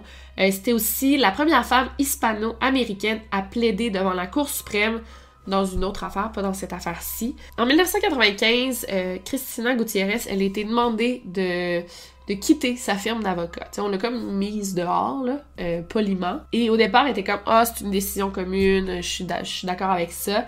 Mais finalement, on va remarquer très vite un changement soudain de caractère chez elle. Elle va changer de manière complètement drastique. Elle a commencé à devenir méchante envers des gens euh, qu'elle connaissait depuis des années. Sa santé mentale aussi allait pas très bien, en partie à cause de son changement de firme mais aussi euh, elle avait des gros problèmes de santé. Euh, elle faisait de la dialyse euh, plusieurs une fois par semaine, deux fois par semaine. donc elle avait des problèmes de reins, elle faisait du diabète. Et tout ça, ben, ça faisait qu'elle ne pouvait pas exercer son métier comme avant. Et pourquoi je vous raconte tout ça, c'est qu'en 1999, quand elle a défendu Annan, ben, sa santé mentale et physique, ça allait pas du tout. Et à l'époque, personne ne le savait officiellement, on le su par après. Et sans savoir les problèmes de santé de Christina Gutiérrez, il y avait quand même la vie de Adnan qui était placée entre ses mains. Et donc, durant le procès, c'était à l'État, soit les procureurs, de prouver que Adnan l'avait fait. Et selon Christina, ben, elle avait raison, elle était comme, il n'y a aucune preuve, fait que ça, ça sera pas difficile à défendre. Ok, fair enough, mais à aucun moment, Christina a fait des tentatives de défendre Annan. sais. Elle n'a pas fait d'efforts pour trouver des preuves pour aider Annan. Elle n'a pas interviewé les gens qu'elle devait interviewer, des témoins importants. Elle a vraiment mal joué ses cartes dans sa défense. Annan, cette soirée-là, il était à la mosquée, il faisait ses prières. Elle aurait pu interviewer genre toutes les personnes qui étaient là et leur demander de témoigner en cours. Elle l'a pas fait. Puis à chaque fois qu'on lui disait, ben là, pourquoi tu fais pas ça, pourquoi tu fais pas ça, elle faisait juste répondre, c'est pas à nous de prouver quoi que ce soit, Stop worrying, arrêtez de vous en faire. Juste pour vous montrer à quel point Christina Gutiérrez, elle a mal fait son travail. Tu sais, moi j'aurais pas fait mieux, là, je suis pas avocate, mais genre c'est frustrant de savoir que Adnan a été défendue par une femme de même qui avait l'air un peu de s'en foutre. Puis je sais qu'elle était malade, là, mais ce que vous allez voir, tu sais, par exemple, je vais vous parler d'une étudiante de l'école secondaire euh, de Woodlawn qui s'appelle Asia McLean. Elle aussi très importante Small details are big surfaces. Tight corners are odd shapes. Flat, rounded, textured, or tall. Whatever your next project, there's a spray paint pattern that's just right. Because Rust new Custom Spray 5 in 1 gives you control with five different spray patterns. So you can tackle nooks, crannies, edges, and curves without worrying about drips, runs, uneven coverage, or anything else. Custom Spray 5 in 1. Only from rustolium Quality sleep is essential. That's why the Sleep Number Smart Bed is designed for your ever evolving sleep needs. Need a bed that's firmer or softer on either side? Helps you sleep at a comfortable temperature? Sleep Number Smart Beds let you individualize your comfort so you sleep better together. JD Power ranks Sleep Number number 1 in customer satisfaction with mattresses purchased in-store. And now, save 50% on the Sleep Number limited edition Smart Bed for a limited time. For JD Power 2023 award information, visit jdpower.com/awards. Only at a Sleep Number store or sleepnumber.com. L'histoire. Aja, c'était une jeune femme qui sortait avec un ami de Annan, Justin. Annan connaissait Aja grâce à son ami Justin, mais il était pas proche du tout. C'était pas des amis, c'était encore là juste des connaissances. Et en plus de ça, Justin et Aja venaient tout juste de rompre. Bon, ça faisait quelques semaines. Et Aja avait un nouveau chum, un nouveau petit ami. Donc, une raison de plus pour euh, que Annan et elle se parlent pas, on s'entend. Durant les deux, trois premières semaines que Annan était en prison, il a reçu deux lettres provenant de Aja qui dit se rappeler très bien de l'après-midi où Hay a disparu. Adnan et elle étaient à la bibliothèque ensemble. Aja était avec son petit ami euh, à la bibliothèque de l'école et les deux se rappellent très très bien d'avoir vu Adnan euh, entre 14h15 et 15h15 et se sont même parlé. Adnan, quand on lui demandait de se rappeler des détails de cette journée-là, il s'en rappelait pas de ça, mais Aja s'en est vraiment rappelé. Et ça aurait vraiment du sens parce que normalement, Adnan, quand il termine l'école, avant d'aller à sa pratique, ben, il va retourner chez lui se changer, se reposer un peu. Mais là, comme Jay avait sa voiture, il est resté à l'école. Donc il est allé à la bibliothèque de l'école et il en a profité pour répondre à des emails. Et là, Adnan, quand il a vu les lettres, il s'en est tout de suite souvenu. Il a dit Ah, c'est vrai, j'ai vu Aja parce qu'il a même blagué par la suite avec Justin en lui disant qu'il avait rencontré le nouveau petit ami de Aja. Donc si Hay a disparu entre 15h et 18h et Adnan est resté à l'école tout ce temps-là, comment il pourrait être coupable? L'histoire de Aja, ça devient un excellent alibi. Adnan a donné les lettres qu'il avait reçues de la part de Aja à Christina. Il a dit Je vais pas répondre à Aja, ça sert à rien. Christina va la contacter. Puis il a dit Contacte-la, c'est mon alibi, le voilà mon alibi. Puis encore là, on peut se demander est-ce qu'il y a des caméras de surveillance à la bibliothèque? Est-ce qu'il y a des employés qui ont vu Adnan Est-ce qu'il y a d'autres compagnons de classe qui ont vu Adnan C'est super important de contacter les gens qui étaient à la bibliothèque cette journée-là, ou essayer du moins. Malheureusement, Christina a dit à Anon qu'elle avait contacté Aja et que Aja s'était juste trompé de date. Que malheureusement, c'était pas un bon alibi. Anon, il comprenait pas trop parce que quand Aja lui avait dit ça, il était pas mal sûr que c'était les bonnes dates. Il voulait parler à Aja lui-même pour essayer de se rafraîchir la mémoire, mais Christina lui a dit de ne pas contacter aucun ami de l'école, euh, que ça pourrait nuire à son procès. Et Anna faisait quand même confiance à son avocate, il l'aimait bien, elle était respectueuse envers lui, elle avait une bonne réputation, elle était très gentille, donc il faisait confiance un peu aveuglement. Donc c'est avec ces informations, ou plutôt euh, le très peu d'informations, que le procès a commencé le 8 décembre 1999. State versus Adnan Syed.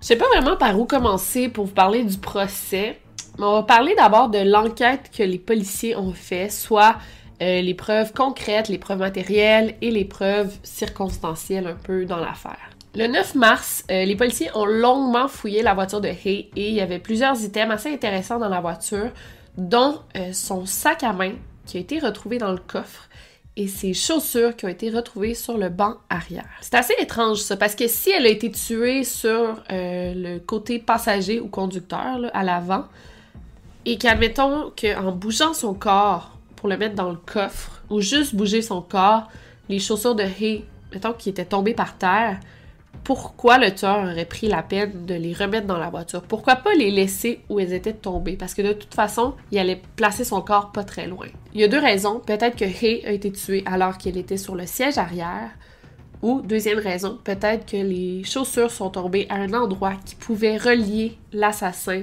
au lieu du crime. Genre dans le stationnement de commerce où l'assassin travaille, dans son stationnement de maison, euh, des trucs comme ça. Puis aussi pour le sac à main, quand il pense, est-ce que il y a des femmes dans mes abonnés qui mettent leur sac à main dans leur coffre à voiture? Quand on conduit, soit tu le mets sur le côté, soit tu le mets à l'arrière, mais jamais tu vas mettre ton sac à main dans le coffre de la voiture. C'est vraiment étrange et Hay ne faisait jamais ça. Donc clairement, il a été déplacé à cet endroit-là. Un autre fait important, c'est que la pagette de Hay, là, les gens, les, jeunes qui me suivent, ils savent pas c'est quoi une pagette. Une pagette, c'est comme un téléphone, mais tu fais pas faire d'appel, tu fais juste recevoir un, numéro de téléphone. Le numéro de téléphone de la personne, là, tu allais l'appeler sur un téléphone. Bref. Fait la pagette de Hay n'a jamais été trouvée. Encore là, on peut se demander, est-ce que l'assassin avait contacté Hay cette journée-là avant qu'elle meure? Puis, il était incapable d'effacer son numéro de téléphone sur la pagette de Hay, donc il s'en est juste débarrassé. Puis si on se rappelle que Hay, cette journée-là, elle a dit à Debbie qu'elle avait quelque chose à faire, elle allait rencontrer quelqu'un. Non, elle n'a pas dit qu'elle allait rencontrer quelqu'un, elle a dit qu'elle avait quelque chose à faire. Est-ce qu'elle allait rencontrer quelqu'un? On ne sait pas. Puis si oui, peut-être que ce quelqu'un-là l'avait contacté par téléphone. Puis aussi, ça nous laisse sous-entendre que si le tueur s'est débarrassé de sa pagette, il devait connaître Hey pour l'avoir pagé. Puis ça devait pas être quelqu'un de l'école parce que s'il l'avait vu à l'école, il aurait dit Hey, on se voit tantôt, il aurait pas pris la peine de la pager. Encore là, ça reste juste des spéculations, des suppositions, mais c'est intéressant de se faire ces suppositions-là. Les empreintes trouvées dans la voiture de Hay ont été comparées à celles de Jay et Adnan. Il n'y avait aucune empreinte de Jay dans la voiture de Hay, euh, alors que selon lui, il avait embarqué dans la voiture euh, pour euh, accompagner Adnan pour enterrer le corps. Donc ça n'a pas vraiment de sens. Et il y avait trois fois les empreintes de Adnan. Il y en avait sur un petit bouquet de fleurs séchées, euh, il y avait son empreinte aussi sur une map dans la voiture et il avait aussi sur une carte d'assurance dans le coffre à gants. En même temps, c'est très normal que l'empreinte de Annan soit dans la voiture de Hay puisque c'est son ex-petite amie. Ils ont sorti ensemble longtemps. Il y avait 16 autres empreintes dans la voiture de Hay. On a fait euh, une vérification pour voir si ça matchait l'empreinte de des gens qui ont déjà été arrêtés, donc qui sont dans le système. C'était négatif. Ce qui est bizarre, c'est qu'à aucun moment on a demandé les empreintes de la famille de Hay ou de Don. Il y a aussi environ 40 cheveux ou poils qui ont été retrouvés euh, sur le corps de Hay et sur ses vêtements. Ils appartenaient tous à Hay, sauf deux. Ces deux cheveux ou ces deux poils ces deux cheveux ou ces deux poils n'appartenaient pas à Adnan et il y a trois cheveux ou poils qui ont été retrouvés dans la voiture de Hay qui n'ont jamais été testés. là, je dis cheveux ou poils, parce qu'en anglais, ça dit hair, puis euh, ça veut dire pas mal les deux, fait que cheveux ou poils. Ensuite, on voulait vraiment voir si Adnan était allé à Linkin Park, parce que c'est là qu'on a retrouvé le corps. Donc, on a prélevé des échantillons de terre dans la voiture de Adnan et dans la voiture de Hay, mais pas seulement ça, on a cherché aussi des échantillons dans la maison d'Annan, dans ses vêtements et ses chaussures, et ils ont tous été comparés à des échantillons de la terre de Linkin Park. Selon l'histoire de Jay, ben, ils sont allés à Linkin Park, à la noirceur, ils ont creusé un trou avec des pelles, sont venus, il était sale, nécessairement, il aurait dû avoir de la terre sur les chaussures, sur les vêtements, dans la voiture, dans la maison. Il n'y avait rien. Il n'y a aucun échantillon de terre qui a été retrouvé dans les voitures, dans les vêtements, dans les bottes. Rien. En parlant de trous creusés, quand on a retrouvé Hay, il y avait genre une partie de ses cheveux qui sortaient de la terre, euh, sa hanche, son genou et euh, son pied gauche. Et l'endroit qui a été retrouvé, c'était dans une dépression naturelle et superficielle. Donc, c'est un genre de, trou naturel, mais c'est pas du tout un trou creusé. Donc là, ça vient vraiment contredire le témoignage de Jay qui dit avoir aidé Adnan à creuser un trou pour y enterrer Hay. Ensuite, une bouteille d'alcool, rappelez-vous, qui a été retrouvée sur les lieux près de la victime, une bouteille de brandy. Sur la bouteille, il y avait des cellules de peau qui ont été retrouvées. Euh, ils n'ont pas été testés. Les ongles de Hay ont été coupées et testées, donc voir si elle avait graffiné, par exemple, euh, son, assaillant, si elle avait essayé de se défendre, peut-être qu'il y aurait eu des cellules de peau euh, en dessous de ses ongles. Il n'y avait rien de tout ça. Il n'y a aucun test ADN qui a été fait non plus. On s'entend qu'en 99, la technologie était vraiment différente de celle d'aujourd'hui, mais il n'y a pas de test d'ADN qui a été fait. Et aussi, on apprend que la police a jamais pris les empreintes digitales de Alonzo Sellers, le gars qui a retrouvé Hay. Euh, pas d'échantillon de cheveux, de sang, rien du tout. C'est vraiment, ils ont focusé 100% de leur enquête sur Adnan. Donc vous constatez comme moi que les policiers ont rien de concret sur Adnan. Vraiment juste le témoignage de Jay. Pour ce qui est du motif, pourquoi Adnan aurait tué Hay, l'État mettait beaucoup beaucoup d'emphase sur sa croyance, sa culture, sa religion, sa communauté. C'était même le fondement de leur argument. On supposait même qu'il y aurait eu un crime d'honneur. Ça, un crime d'honneur, c'est par exemple quand une femme est tuée par un membre de sa famille, père, frère, oncle, euh, mari, euh, grand-père, pour avoir déshonoré sa famille.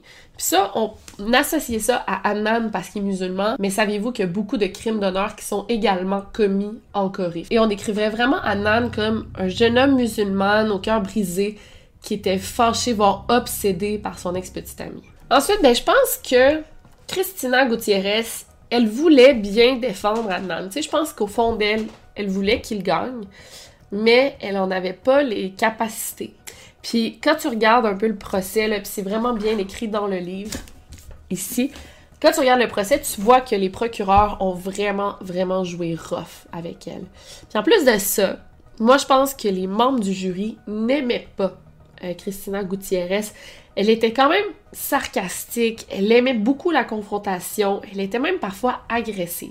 Parfois aussi, elle tournait tellement en rond, elle se répétait, ses questions menaient nulle part, tellement que parfois le juge lui disait là, genre, enchaînez, là, tu sais, ça s'en va où vos questions? Donc ça doit être complètement insupportable pour des membres du jury qui sont comme obligés d'être là, puis t'as l'avocate, puis elle a vraiment une voix stridente. Là, j'ai essayé de trouver un extrait de sa voix, parce que dans le podcast Serial, on l'entend, mais elle a tellement une voix insupportable, je suis désolée, que ça doit être encore pire, tu sais. What you told them and your act of showing them that place, those were lies, weren't they? They were not true. Juste un exemple, euh, pour se préparer pour le procès, elle avait demandé au médecin légiste d'avoir une copie du rapport d'autopsie de Hay et le médecin légiste lui avait répondu que le procureur lui avait ordonné de ne pas fournir le rapport d'autopsie à Christina. Et tu sais, Christina, elle avait vraiment bâti toute sa défense autour du témoignage de Jay qui disait qu'après l'école, Annan avait tué euh, Hay. Fait qu'elle avait vraiment essayé de. Ben c'est ça, elle avait bâti sa défense autour de ça. Mais ce qu'elle savait pas, c'est que Jay est arrivé avec un témoignage qui disait que dans la soirée, euh, et lui avaient enterré le corps de Hay. Et là, elle avait pas préparé ça, puis elle avait comme pas vraiment d'argument pour dire que Adnan était occupé cette soirée-là. Elle avait pas demandé à des témoins, elle avait pas préparé de défense pour ça. Fait qu'elle était un peu dans la merde. Le sixième jour, il y a eu un mistrial, donc on a annulé le procès. Un peu, c'est un peu ça. Parce que euh, Christina affirmait ne pas avoir reçu des preuves qui ont été amenées en cours. Donc, elle dit au juge, j'ai jamais vu ces papiers-là, on peut pas continuer le procès. En gros, c'est un peu ça, ça a été un plus gros événement que ça, mais là, faut qu'on enchaîne, fait qu'on va passer au nouveau procès qui a eu lieu le 27 janvier 2000. Et euh, ça, ça a été vraiment intéressant parce qu'un ingénieur de AT&T, la compagnie de téléphone cellulaire, qui est amené à la barre des témoins. Donc, le procureur veut montrer que le témoignage de Jay et la ligne du temps qu'il a dit, ça match avec les appels entrant et sortant du téléphone de Annan et les euh, pings sur les tours de cellulaire, ok? Sur les tours d'appel, sur les tours de cellulaire. Donc là, je vais lire, encore une fois, il y a des dates là, puis des heures. Donc, selon Jay, Adnan enterrait Heymin Lee dans Leaking Park à 19h. Et il a reçu deux appels pendant ce temps-là, ça c'est vrai, on voit qu'il a reçu deux appels à 19h09 et à 19h16. Les deux appels ont ping, je sais pas comment le dire autrement, mais ils ont été traqués par la tour de cellulaire qui couvrait le parc Leaking Park. Il y a aussi Nisha qui a témoigné. Euh, Nisha, c'est la fréquentation de Annan. Le 13 janvier, euh, il y avait un appel de 2 minutes 22 secondes sur le téléphone de Annan à 15h32 et euh, ça allait vers Nisha. Nisha dit que se rappelle cet appel-là, que Jay et Adnan y étaient ensemble et quand elle l'a appelé, euh, Adnan, il a juste pris son téléphone, il a dit Tiens, parle à Jay, mon ami Jay. Donc, ça, c'est les procureurs, l'État qui amène ça. Mais quand Christina a comme contre-interrogé Nisha, là, Nisha était comme plus sûre. Elle dit Je pense que c'est ça qui s'est passé, mais je suis plus sûre que c'était cette date-là. Je suis plus sûre que c'était cette journée-là que j'ai parlé à Jay via le téléphone de Adnan. Puis ça, on sait ce que les procureurs voulaient faire. Ils voulaient prouver que Adnan et Jay étaient ensemble cette soirée-là. Le coach de Adnan a aussi témoigné. Il disait que, alors une fois, il prenait pas les présences, il était pas sûr si Adnan avait assisté à la pratique, oui ou non. Euh, mais il se rappelle que vu que c'était le ramadan, il exigeait pas à ces jeunes musulmanes de courir, mais il exigeait qu'ils soient présents à la pratique. Puis ça, je sais pas pour vous, mais moi j'ai été dans une pratique de sport au secondaire, euh, dans une équipe de cheerleading. Tu pouvais pas manquer une pratique juste comme ça. Ça prenait un billet du médecin, tu peux pas manquer de pratique. Et moi non plus, elle prenait pas les présences, mais quand on n'était pas là, là, ça prenait une très bonne raison. Ce qui est fâchant ici, c'est que Christina, elle avait tellement une bonne occasion de demander. En fait, le coach lui avait déjà dit que bien qu'il ne prenait pas les présences, quand il y avait quelqu'un qui manquait, il s'en rendait compte. Il savait tout de suite s'il y avait quelqu'un qui manquait. Donc, ça, ça a été un bon argument à dire en cours. Fait qu'elle aurait dû amener le coach à dire ça en cours, mais elle l'a pas fait du tout. Après près de six semaines, le procès s'est enfin terminé. Le procès s'est terminé un vendredi, donc les membres du jury avaient le week-end complet pour délibérer, pour obtenir un verdict. Mais là, après seulement quelques heures, les membres de la famille de Hannan ont reçu un appel. Le verdict est tombé, on a une réponse. La famille de Adnan et Adnan étaient super excités, ils étaient vraiment optimistes parce que souvent, quand une décision est prise aussi vite, ben, ça regarde bien parce que tu peux pas condamner quelqu'un à la prison à vie euh, d'une manière aussi rapide. Tu peux pas prendre une décision aussi lourde de conséquences aussi rapidement que ça. Avant de vous dire le verdict, je veux juste qu'on se rappelle que à cette époque-là, avant 9/11, l'islamophobie était pas aussi intense euh, qu'après le 11 septembre, mais elle était quand même présente. Et à cette époque, il y avait eu le film très populaire Jamais sans ma fille euh, qui dépeignait un mari violent dans une famille musulmane. Puis ça, ça avait vraiment euh, contribué à augmenter les préjugés. Puis je vais vous lire quelques statistiques pour vous voyez. Un sondage a été fait chez les républicains en 2015 et 72% considéraient qu'un musulman ne devrait pas avoir le droit d'être président. Il y a aussi 40% qui sentaient que l'islam devrait être interdit dans le pays. C'est fou là. Puis 65% des républicains considérait carrément que les musulmanes devraient être bannis des États-Unis. Bien entendu, là, on est dans une époque après 9-11, on est 2016, c'est quand même beaucoup de temps après, les républicains, ils sentent ça. Imaginez-vous, durant la période 9-11, mais même avant, c'était quand même intense. Donc c'est sûr que dans le procès d'Adnan, on a vraiment mis l'emphase sur sa religion, sur sa culture, sur le fait qu'il soit musulman. On a parlé même des crimes d'honneur, alors que ça n'a aucun lien avec le meurtre de Heyman Lee. Donc c'est sûr que les membres du jury devaient être un peu biaisés. Ça a été confirmé, il y a des membres du jury qui ont été interrogés longtemps après le procès et ils ont confirmé que effectivement l'ethnicité de Annan a joué beaucoup sur leur décision. Un autre truc, Jay Wild, il a vraiment été présenté comme un jeune homme qui euh, vient d'une famille humble, tu sais, pas beaucoup d'argent, euh, des parents séparés, euh, c'est un garçon qui vend du cannabis. Il travaille dans un magasin de pornographie. Il a pas beaucoup d'argent. Et en plus de ça, tout au long du procès, il est très posé, il est poli, il répond par des oui madame. Et on va se le dire, c'est un bel homme, c'est un beau jeune homme, il était habillé propre. Donc nécessairement, les membres du jury, qui étaient majoritairement noirs eux aussi, euh, avaient beaucoup, beaucoup d'empathie envers lui, se reconnaissaient euh, dans le jeune Jay Wilds. Euh, il y avait de la pitié un peu même. Fait que ça l'a sûrement joué sur leur décision.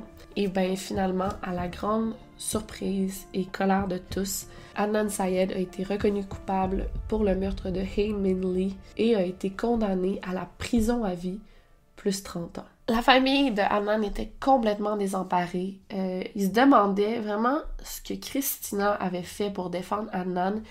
Et d'ailleurs, avant de sortir du palais de justice, elle a juste lancé à la famille de Annan, genre, je vais avoir besoin de 50 000 euh, pour, euh, pour l'appel de Annan.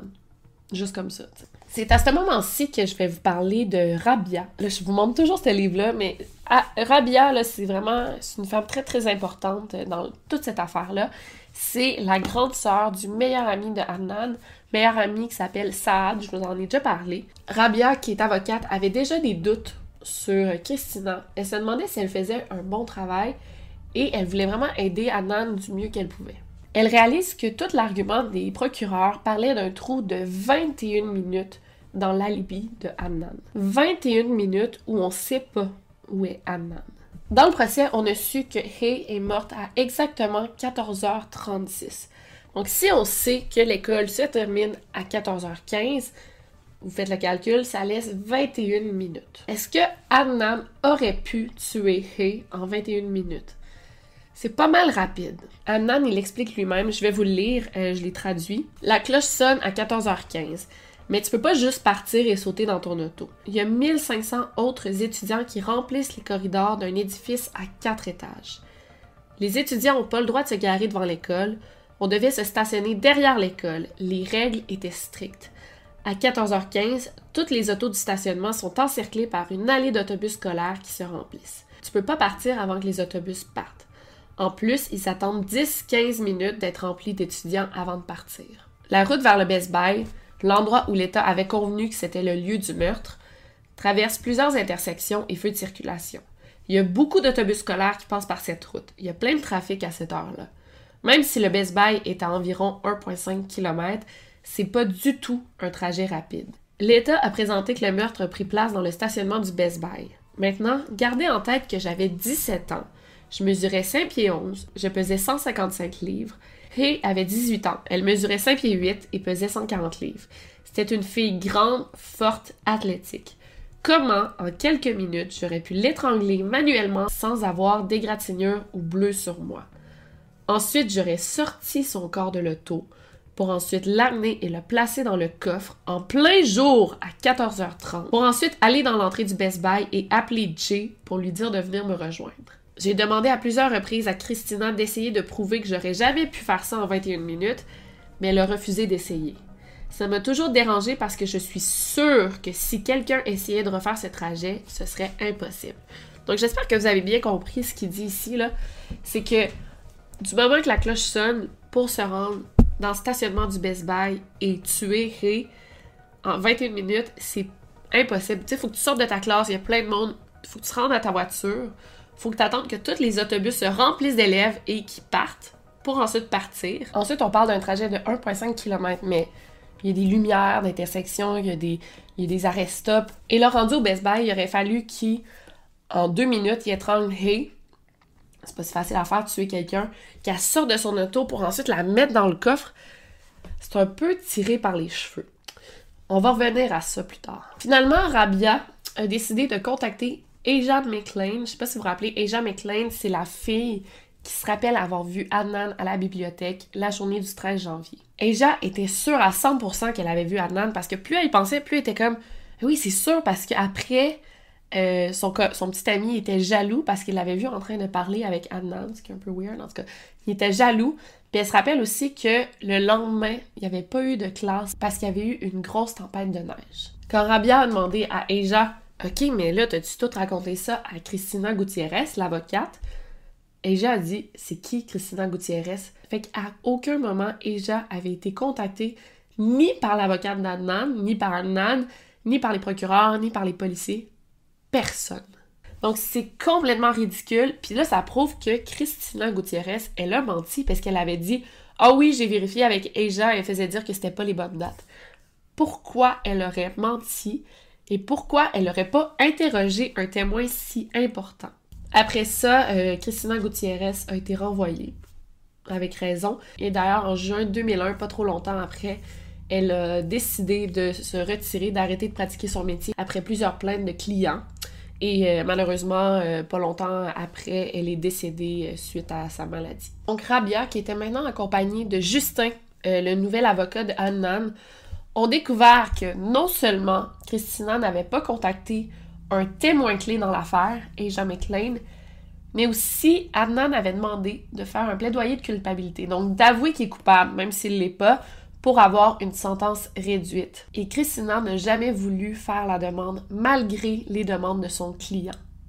ça, c'est illégal, je pense. Mais ça se fait pas, en tout cas. En 2012, Rabia, qui était un peu écœurée que l'affaire avance pas, ils ont fait des demandes, ça, ça fonctionnait pas, elle a décidé de contacter des journalistes pour qu'ils écrivent sur l'affaire d'Adnan, qui est quand même choquante. Un jeune de 17 ans est envoyé en prison à vie et euh, il pas mal innocent, il clame être innocent. sais. Rabia n'en avait même pas parlé à Adnan parce qu'il était sûr qu'elle allait dire non, mais elle a décidé quand même de le faire un peu dans son dos. C'est là qu'elle est tombée sur la journaliste Sarah Koenig qui avait couvert le procès de Adnan en 1999 dans le Baltimore Sun. Elle lui a donc écrit pour lui parler d'Adnan, un jeune homme de 17 ans, accusé de meurtre et euh, condamné à la prison à vie malgré son innocence. Sarah Koenig a décidé de se plonger dans l'affaire. C'était supposé être un simple article à la base, mais finalement ça s'est transformé en une série de podcasts de 12 épisodes de 45 minutes qui est devenue Serial. I am not a detective or a private investigator. I'm not even a crime reporter. If you're wondering why I went so nuts on this story versus some other murder case, the best I can explain is this is the one that came to me. Young lovers from different worlds. The only thing they got right from the area of the body was the liquor bottle and the rope. Jealousy, suspicion, and honor besmirched. Even if I didn't call the cops, I definitely wouldn't grab a shovel and help him dig the grave. Could someone who looks like that really strangle his girlfriend? Bullets and shell casings and stuff from two different guns. And a final act of murderous revenge. You're going crazy trying to find out if he's innocent, but you're not going to find because he's guilty. In order to make him completely innocent of this, you just have to thank God, that is like you had so many terrible coincidences. I just hope that Adnan isn't some sick bastard just trying to manipulate his way out of jail. I mean, I don't think you'll ever have a 100% or, or, you know what I'm saying, any type of certainty about it. The only person in the whole world who can have that is me. Honnêtement, pour les fans de podcasts de True Crime, faut vraiment savoir que Serial, ça a été le premier podcast de True Crime, le podcast qui est une enquête sur un fait criminel.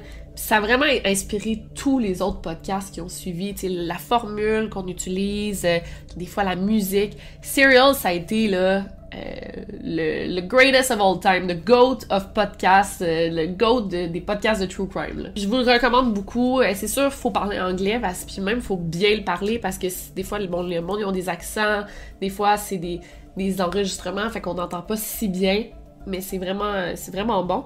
Donc, dans Serial, la journaliste enquête sur le meurtre de Heyman Lee, mais aussi sur la condamnation de Adnan Syed. C'est vraiment bon, là. Tu sais, dans le podcast, des fois, on entend les réflexions de la journaliste et elle est tout le temps en contact avec Adnan Syed qui est en prison, fait que ça se fait par appel, fait qu'on entend beaucoup Adnan Syed, euh, comment il pense, puis... Euh, je sais pas, c'est vraiment bon un moment, même ils se disputent, Adnan puis Sarah, parce que elle a dit, tu sais, t'es un ami, je comprends pas pourquoi euh, tu dis ça. Je me rappelle pas trop, là. Puis lui, dit, mais on n'est pas des amis. Puis là, Sarah, elle dit dans le podcast, mon Dieu, on se parle plusieurs fois par semaine, puis je pensais que c'était un ami, tu sais. Bref, hautement recommandé. Ceci dit, dans le podcast, j'aime bien euh, la vision de Sarah qui a comme une bonne rigueur journalistique, puis elle va pas dire à 100% que Adnan est innocent. En fait, elle se pose la question. Soit Adnan est innocent, condamné injustement, ou soit c'est un psychopathe capable de tuer de sang-froid. Et bon, selon les preuves qui nous sont montrées dans le podcast, l'auditeur peut se faire sa propre opinion, puis c'est ça que j'aime dans ce podcast-là. En 2018, plusieurs épisodes de la saison 1 avaient déjà atteint plus de 340 millions de downloads. Euh, J'imagine pas aujourd'hui, en plus avec les nouveaux développements. Euh, bref, ça a vraiment beaucoup de succès. Je vais arrêter d'en parler. Dans le podcast, Sarah Koenig, euh, la journaliste, a tenté de recréer le trajet de Hanan qui sort de l'école et qui se rend au Best Buy, l'endroit où, selon le témoignage de Jay, selon l'État, il aurait tué Ray. Et en écoutant le podcast, ce qu'on se rend compte, c'est que la journaliste, elle a été capable de prouver que oui, c'est possible de tout faire ça en 21 minutes, mais c'est assez tiré par les cheveux. C'est beaucoup tiré par les cheveux. I don't know. I mean, it, it seems like, yeah, it could be done, but it seems far-fetched. Grâce au podcast, euh, le hashtag FreeAdnan est né et à plusieurs reprises, euh, le hashtag était trending sur Twitter. Il y a le Rolling Stones, le New Yorker, le Guardian, le Washington Post, BBC, le New York Times, le Wall Street Journal, le People, le Times, le Good Morning America. Ils ont tous parlé de la popularité du podcast et de l'affaire de Adnan Syed. On parlait surtout de la popularité du podcast, mais ça nous amenait nécessairement à parler de Adnan, ce qui est extraordinaire. Il y a même un gros subreddit dédié à l'affaire de Serial. Puis on parle juste de Adnan dans le subreddit, puis les gens sont complètement crackpot, là, tu sais, ils vont dans les moindres détails. D'ailleurs, euh, ben, je vous recommande le subreddit si vous êtes pas, si vous devenez passionné par cette affaire. Puis ce qui est cool, c'est que là, les, les gens du public, ils supportaient vraiment Adnan, puis ils supportaient Adnan malgré sa religion, malgré la manière dont on l'a dépeint.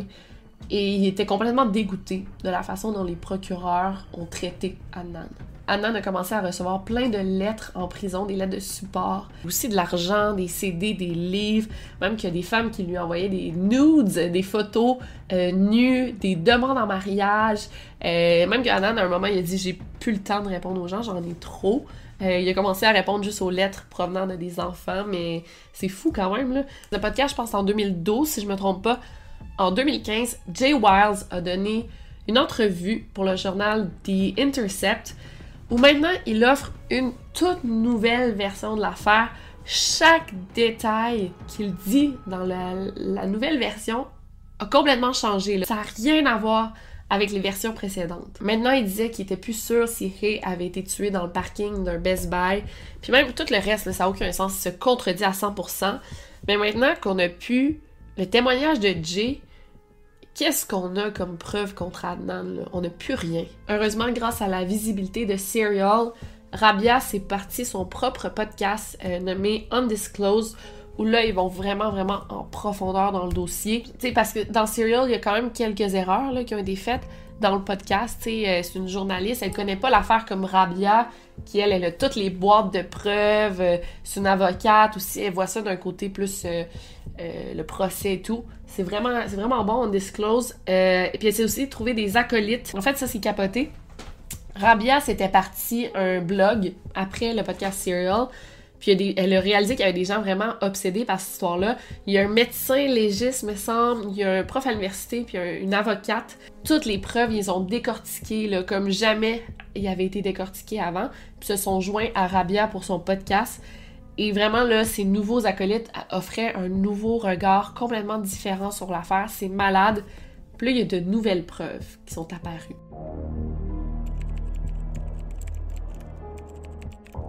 Donc, grâce aux deux podcasts, euh, il y a beaucoup de preuves et de nouveaux témoins qui ont été euh, interrogés ou réinterrogés, euh, pas par la police, mais carrément par les gens qui sont obsédés par le podcast ou par l'affaire de Anand Sayed, je veux dire. Donc, on va explorer les nouvelles preuves ensemble, ou les, vieilles preuves. on va vraiment les décortiquer un par un. Euh, on va commencer par le corps de Hay.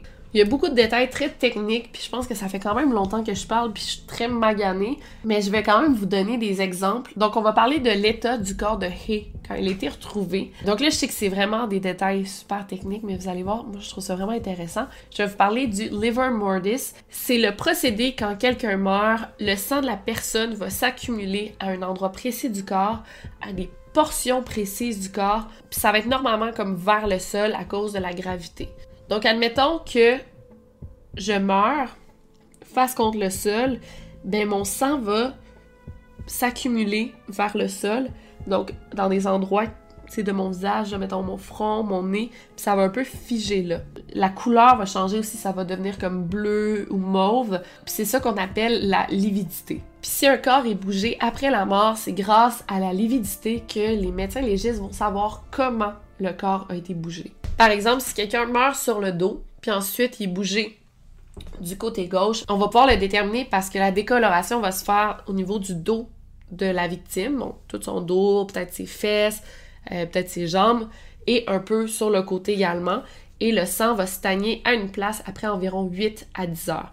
Là, je suis vraiment pas médecin, il y en a qui seraient sûrement meilleurs que moi pour l'expliquer, mais je l'explique du mieux que je peux. Là. Donc, selon l'autopsie de Hay, il y avait de la lividité au niveau de son visage jusqu'à sa poitrine et le devant de ses jambes. Mais son corps a été retrouvé couché sur le côté droit. Donc, la lividité aurait dû avoir lieu ici, pas ici. Ce que ça, ça nous dit, ça nous dit que Hay, elle aurait été couchée de tout son long, face contre le sol, pendant au moins 8 heures avant d'être déplacé au Leaking Park. Et selon la version officielle des faits, la version de Jay, si Hay a été enterré à 19 heures sur son côté droit, ben la lividité aurait eu lieu sur son côté droit et non sur le devant. Donc ce que ça nous indique, c'est que Hay aurait été tué ailleurs.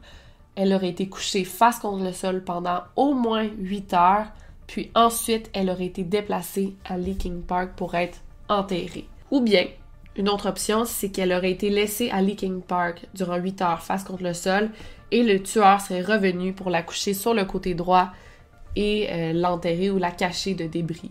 Donc c'est possible, mais il y a aussi une autre affaire qui est le rigor mortis, donc le rigor mortis, qui signifie quand le corps devient raide, la raideur du corps après sa mort. Ça commence de 2 à 6 heures après la mort et ça dure environ une à deux journées après la mort et ensuite les muscles vont se relâcher. Donc quand Hay a été enterrée, on sait qu'elle était en état de rigor mortis parce que quand on l'a retrouvée, sa main droite sortait de la terre, qui c'est un peu glauque, sa main droite sortait de la terre et le tueur avait mis comme une grosse pierre sur sa main comme pour l'affaisser, comme pour la cacher. Donc c'est très possible que quand elle était enterrée, elle était encore raide. Donc le tueur ne pouvait pas bouger ses membres. Euh, fait que c'est pourquoi il a essayé de les cacher, puis sa main, c'est pour ça qu'elle est encore de même quand on l'a retrouvée. Donc la question est, après le moment que Ray a été tuée, elle était où pendant 8 à 10 heures? Elle a été couchée face contre le sol durant 8 à 10 heures sans se faire voir. Ok, donc maintenant on va revenir au petit ami de Hay, Don, parce qu'on n'en a vraiment pas parlé. Et pourquoi immédiatement Adnan est, est considéré comme un suspect alors que c'est l'ex-petit ami, mais le petit ami actuel, lui, n'est pas du tout considéré comme un suspect. Donc, bien sûr, quand Ray a disparu, on se rappelle que Don a été la première personne que les policiers ont appelé, mais il n'a pas répondu. Il a répondu juste à 1h30 du matin. En fait, il a retourné l'appel à 1h30 du matin. Sarah Conning, la journaliste, a appelé Don et voici ce qu'il a dit. Là, je vous, je vous cite Sarah Conning qui parle de lui. Il a dit que quand les policiers ont appelé, ils savaient automatiquement qu'il deviendrait un suspect. Je me suis dit, bon, ok, ils vont essayer de me blâmer parce qu'elle était avec moi la soirée antérieure. Je suis le nouveau petit ami, donc bien sûr que je vais être le premier suspect, Annan et moi. Et immédiatement, il s'est assuré de savoir où elle était. Quand quelqu'un t'appelle et te dit As-tu vu cette personne? Elle a disparu automatiquement tu essaies de te rappeler de tout ce que tu as fait. Ce qui est une réaction assez étrange, je trouve. Puis comme Rabia le dit dans son livre, à aucun moment c'est mon mari, futur mari, mais mon mari disparaissait, je me ferais genre mon parcours dans ma tête. Ok, j'étais à cet endroit-là, mon alibi c'est ça, ok, je peux le prouver de même. À aucun moment je penserais à ça, je me dirais juste genre je l'appellerai, je chercherai, je, je, donnerai toutes les informations possibles aux policiers pour le trouver, mais à aucun moment j'essaierai de me fabriquer un alibi, là, ça n'a pas rapport. Aussi, c'est encore plus bizarre quand on sait que pendant que Ray était porté disparu cette soirée-là, à aucun moment Don a essayé de l'appeler.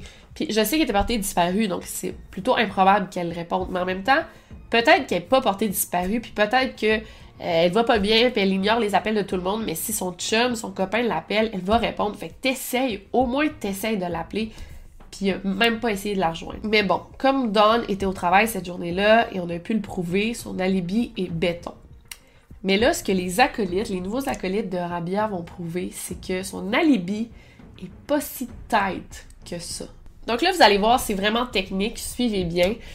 Donc, Don et Hay, ils travaillaient pour le même magasin, c'est comme ça qu'ils se sont connus, pour le magasin euh, Lens Crafters, qui est un magasin de lunettes. Je pense qu'il y en a ici au Canada aussi. Et quand les enquêteurs ont appelé la boutique où Don travaillait, on a vérifié le 13 janvier et il n'y avait aucune indication sur ses feuilles de temps que Don avait travaillé cette journée-là. Deux jours plus tard, le procureur a rappelé le magasin et là, comme par magie, paf, comme ça, il y a une feuille de temps qui avait été découverte où on pouvait voir que Don avait bel et bien travaillé cette journée-là. Donc, Don avait maintenant un alibi. Mais là, en réétudiant les dossiers bien comme il faut, on a découvert qu'il y avait des trucs assez louches.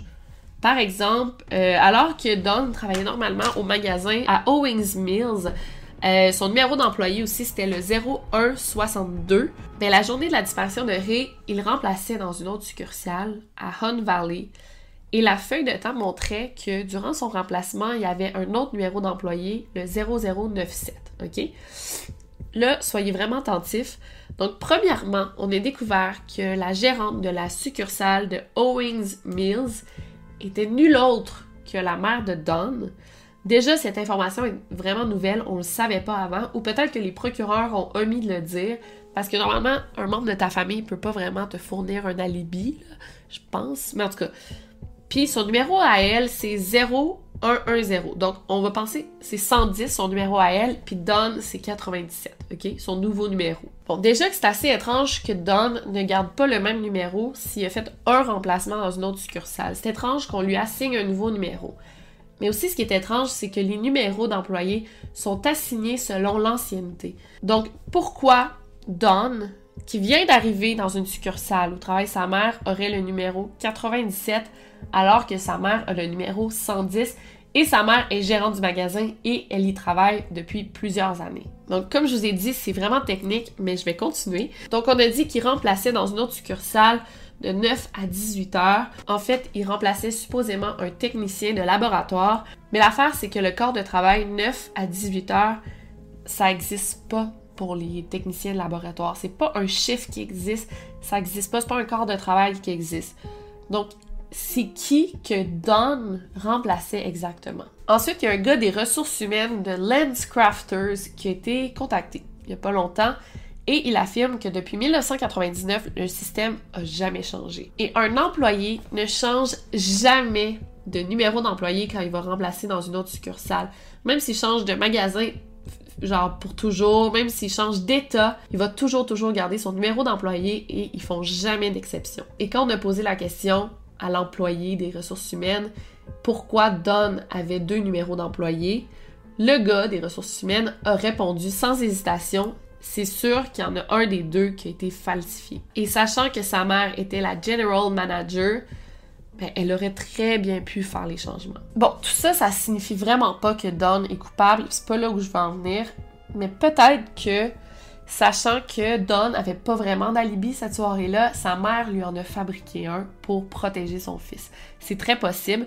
Tu sais, ça, ça fait pas de lui un coupable, puis je pense vraiment pas que ça soit lui qui l'ait tué. Mais sachant que Debbie elle avait parlé à Hay euh, après l'école et Hay lui avait dit qu'elle s'en allait rejoindre Dawn au centre commercial, ben c'est normal qu'on se pose des questions, tu sais. Il y a les acolytes de Rabia, tu sais, je vais les appeler de même, mais c'est pas ça leur nom, mais en tout cas, les acolytes de Rabia qui ont contacté euh, Don sur Facebook, c'était lui, là, c'était vraiment lui.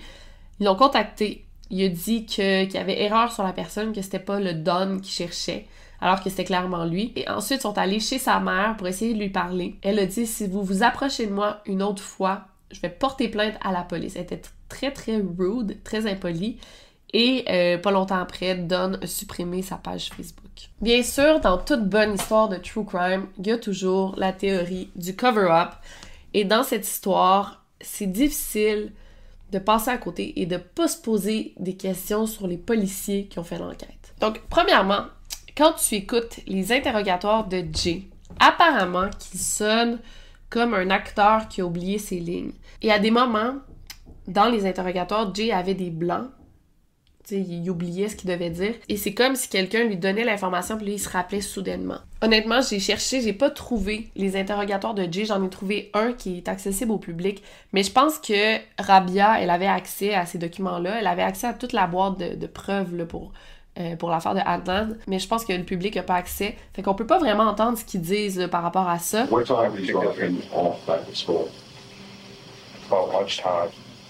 Does he have a conversation with you?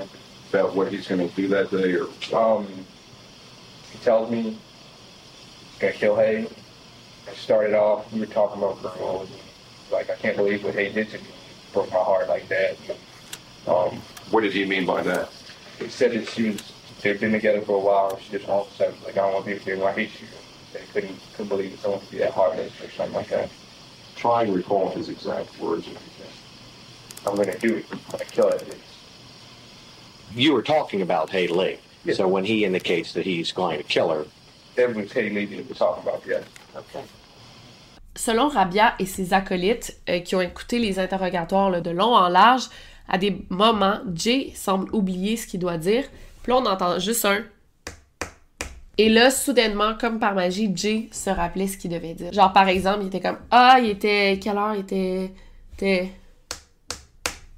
Ah, il était 14 heures. Parce qu'on pense que l'enquêteur lui montrait l'information sur une feuille, l'information qu'il devait dire, puis il tapait avec son crayon. You're waiting around. He finally calls about three forty. Right. Then what do you do? I go and pick him up. I went to pick him up from off of Emerson Avenue. Then what happened? Um, I followed him to followed him out into. Do you get out of your car when you get on Evanston Avenue and have any conversations with him? Mm-hmm. Yeah. Tell me about that. Um, we got out. Oh, and we he's walking around with gray gray gloves on. Um, Wolf gloves or yeah, they're like wool with uh, leather palms. And, The police knew that they found a red fiber on her body. And Jay said, Oh, yeah, Adnan has these red wool gloves with like leather palms.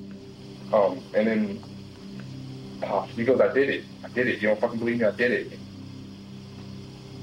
Pops the trunk open and, and he's like, he's all bent up and, and balloon in the trunk.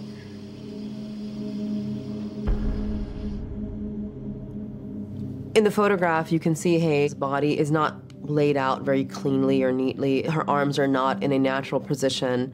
And I think that is imagery that Jay used to pad his narrative. But the problem is the lividity wouldn't work. C'est vraiment bizarre, mais c'est arrivé à plusieurs reprises. Jay, il y a un blanc, on entend tap, tap, tap, et là, Jay se rappelle ce qu'il doit dire. L'affaire, c'est qu'il y a le même truc qui se produit avec une certaine Debbie Warren, qui est une amie de Adnan et de Hay. Euh, durant les interviews, elle dit à la police qu'elle est sûre d'avoir vu Adnan au bureau du conseiller le 13 janvier à 14h45, ce qui est vraiment intéressant parce que ça placerait Adnan 14h45 à l'école encore, comme il le prétend, comme il le dit. Donc, Adnan, 14h45, au bureau du conseiller en train de récupérer ses papiers. C'est ça qu'elle dit à la police. Là, l'enquêteur, il, insiste, il dit Est-ce que t'es sûr là? Il dit Oui, oui, je suis sûr. T'es sûr, sûr, sûr que tu l'as vu. Oui, oui, je suis vraiment sûr. Et là, l'enquêteur, il dit Ah, on n'a plus de place sur la cassette de l'enregistrement. On va devoir la tourner de bord. Et là, l'interview arrête à 11h25 et reprend à 11h36. On parle d'une période de temps de 10 minutes qui n'a pas été enregistrée. Et là, soudainement, à l'envers de la cassette, quand on reprend l'interview, Debbie n'est plus sûre maintenant d'avoir vu Adnan au bureau du conseiller. Un autre truc bizarre aussi, c'est la voiture de Hay qui a été retrouvée. Elle a été trouvée dans un endroit de la ville qui a beaucoup, beaucoup de surveillance policière parce que c'est très criminalisé cet endroit-là. La voiture de Hay a été retrouvée dans un stationnement public euh, entouré d'autres voitures à côté d'elle. Ce qui est bizarre, c'est que l'auto a été stationnée durant un mois complet, de janvier à février, où il y a eu des tempêtes de... une grosse tempête de neige, plusieurs tempêtes de neige, il a fait froid, il y a eu de la neige. Et l'auto était super propre, super clean.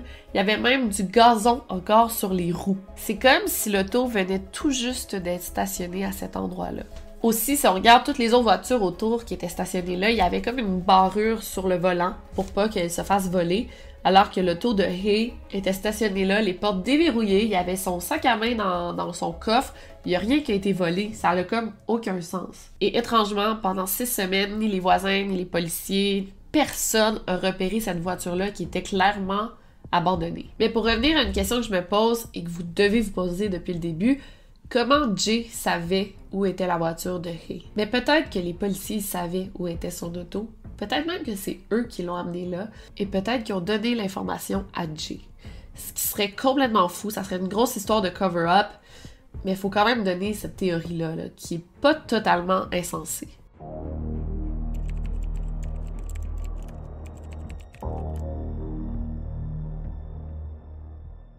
Rendu là, c'est legit de se demander si c'est pas Annan qui le fait, c'est qui. Bon, il y a quand même la possibilité que ça soit Don, surtout avec les informations que je vous ai dit, mais on va regarder les autres possibilités. S'il y aurait pas quelqu'un d'autre qui pourrait être un suspect intéressant. Est-ce que ça se pourrait que ça soit Jay? Tu sais, c'est sûr que c'est comme inévitable qu'on se pose la question, surtout en voyant à quel point il est impliqué dans l'affaire, mais aussi il savait où était la voiture, tu sais. On se répète là, mais il savait où était l'auto. Mais en fait, pourquoi il aurait tué Hay? Puis là, on est vraiment dans les spéculations, mais si on y pense bien, il y avait beaucoup plus un motif pour tuer Hay que Adnan. En fait, l'affaire, c'est que Jay, il trompait sa copine Stéphanie. Il voyait plusieurs autres filles pendant que Stéphanie était à l'école ou au basket. Et Adnan le savait. Il couchait avec une fille régulière, à part Stéphanie, mais couchait aussi avec plusieurs autres filles qui appelaient les Ghetto White Girls. Et Adnan le savait. Il appréciait pas que Jay fasse ça à sa meilleure amie. Mais en même temps, il se disait, moi, je peux pas lui dire à Stéphanie, ça va beaucoup trop lui faire de la peine. Et de toute façon, elle prévoit le laisser dans quelques mois. Donc, je suis mieux de rien dire, puis de toute façon, le couple va se détruire. L'affaire, c'est que Adnan avait dit cette information-là à Ray, euh, qui était vraiment fâchée de savoir ça, que Jay trompe Stéphanie. Puis elle avait dit à Adnan, je suis plus capable de dire Adnan, j'ai trop les bouchées, je suis désolée. Elle avait dit à Adnan qu'elle allait confronter Jay, mais Adnan l'a supplié de pas le faire, puis lui a dit, tu sais, ça, va juste faire de la peine à Stéphanie, fais pas ça. Hey, elle avait accepté de pas le dire à Stéphanie, mais elle était comme vraiment fâchée, puis ça allait vraiment contre ses valeurs de pas le dire. Mais what if, la journée du 13 janvier, Hey, elle a essayé d'appeler Adnan sur son téléphone cellulaire, mais c'est Jay qui avait son téléphone cellulaire parce qu'il y avait la voiture d'Adnan. Il a répondu, puis Hey, elle aurait peut-être confronté Jay à ce moment-là. Peut-être que Jay aurait accepté de voir Hey pour régler les trucs, puis ça se serait mal passé. Ou peut-être aussi que Hey est allée acheter du weed, du cannabis à Jay. Euh, elle l'aurait confronté par rapport à ça, par rapport à euh, l'adultère de Jay et il se serait fâché et il aurait tué Hay. Puis en, regardant aussi la manière dont Hay elle a été tuée, ça pourrait aussi être un accident. Pas un accident, là, mais au départ un accident. Donc, elle est trop fort à la tête. Puis là, la personne en panique décide de finir ce qui a commencé et d'étrangler Hay. C'est pas un accident, là, j'ai mal choisi mes mots. Plus un, euh, quelque chose d'impulsif. Ça serait pas si illogique parce que pourquoi Jay se serait impliqué dans cette affaire-là sans vraiment l'aide, Et si c'était quelqu'un que Hay ne connaissait pas qui l'avait fait? Si c'était un inconnu? Si tu y penses, c'est pas vraiment probable. C'est pas une théorie qui est euh, privilégiée par euh, les gens qui connaissent cette affaire-là. Tu elle a été retrouvée avec ses bijoux sur elle, son sac à main dans sa voiture. Donc clairement, c'était pas un cambriolage, si on exclut ça tout de suite. Et aussi, il n'y avait aucun signe de débat euh, et aucune trace euh, d'agression sexuelle. Donc elle a sûrement pas été violée non plus. Euh, ça, on peut pas totalement l'exclure parce que même s'il n'y a pas de sperme, peut-être qu'elle a été violée. Tu sais, peut-être que le tueur, il... Je sais pas. Mais je pense que on s'est exclu quand même. Et quand on parle de meurtre provenant de des tueurs de tierces parties, donc des tueurs inconnus, ben c'est souvent ces deux causes-là. C'est soit le viol ou le cambriolage, et là, c'est aucun des deux. Aussi, quand c'est un tueur random, il va pas vraiment déplacer le corps, il va pas mal le laisser là, à l'endroit où il l'a tué. Et s'il le déplace, ce qui est un énorme risque, euh, il va le déplacer parce qu'il l'a tué à un endroit qui pourrait le relier à la victime euh, ou à la scène de crime plutôt. Donc là, elle a été enterrée. Clairement, la personne voulait cacher ce qu'elle avait fait. Euh, mais c'est pas un tueur random, ça, ça ressemble pas à ça du moins. Et aussi, tout porte à croire que c'était pas un meurtre prémédité, c'était clairement le travail d'un amateur, quelqu'un de très jeune, euh, qui a tué Hay encore une fois, pas par accident, mais c'était pas ça qu'il voulait faire au départ. Il l'a tué, puis il a paniqué, puis il l'a enterré en vitesse. Tu sais, elle a juste été amenée à Linkin Park. On l'a caché avec de la terre, mais elle a pas été enterrée. Ça a pas été bien fait. La personne l'a amené là et a pris ses clics et ses claques et est parti en vitesse. Donc on en vient à la même conclusion. La personne qui l'a tué, c'est sûrement quelqu'un qu'elle connaissait, sûrement quelqu'un qui allait à la même école qu'elle. Mais c'est qui? Est-ce que c'est Adnan?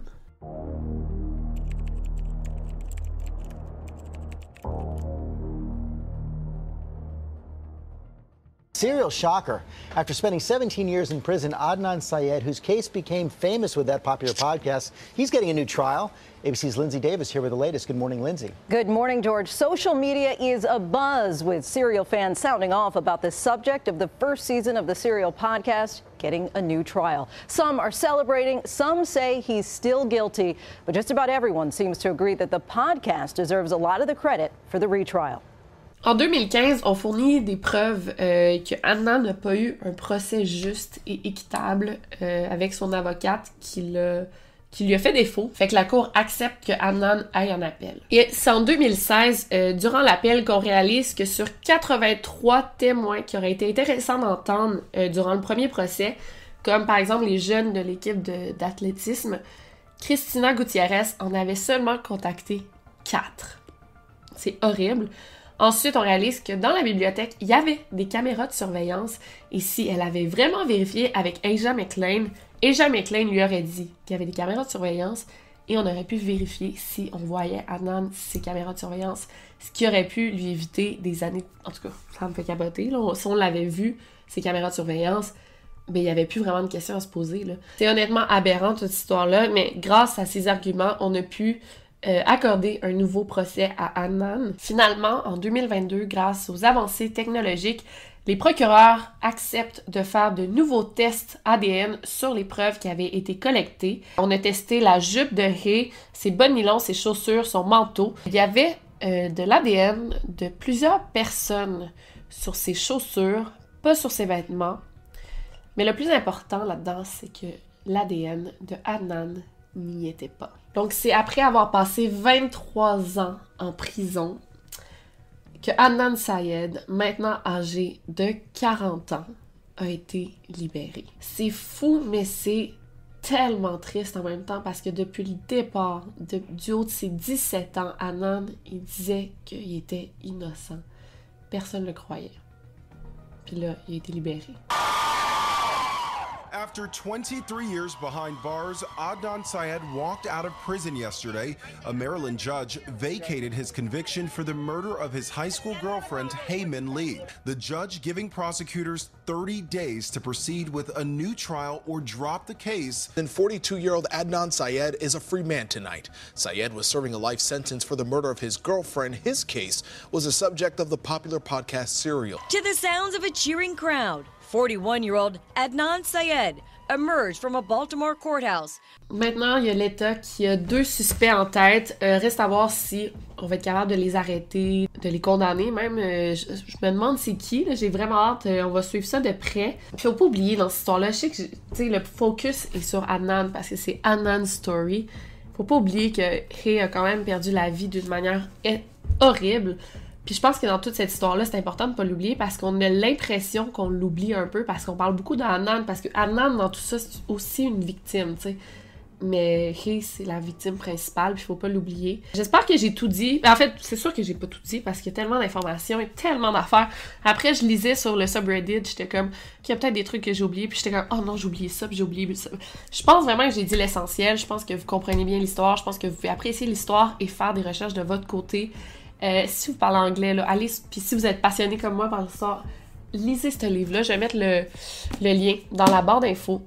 Écoutez le podcast de Serial, écoutez le podcast de Undisclosed, allez lire sur le subreddit, c'est malade, c'est tellement une bonne histoire. C'est une histoire vraiment triste, je dis c'est une bonne histoire parce que en termes de true crime, c'est intéressant, mais on, parle quand même d'une tragédie. Et juste pour finir ce livre-là, moi je surligne dans mes livres. Il y en a des fans de livres qui vont être un peu traumatisés de comment j'écris dans mes livres. Mais je me rappelle, maintenant j'étais là, j'avais lu ça, puis dans l'avion de Paris à Montréal, j'ai lu tout ça parce que c'est vraiment, c'est passionnant ce livre-là. Passionnant, c'est bien écrit, je vous le recommande. Sinon, ben, c'est pas mal tout. En ce moment, euh, au moment que vous regardez cette vidéo, je pense que je suis en Espagne euh, dans ma lune de miel. Je vais être mariée à l'homme de ma vie. Euh, puis euh, vous pouvez me suivre sur Instagram pour garder euh, des photos de mon mariage, de ma lune de miel. Puis sinon, on se voit dans deux semaines pour une nouvelle vidéo.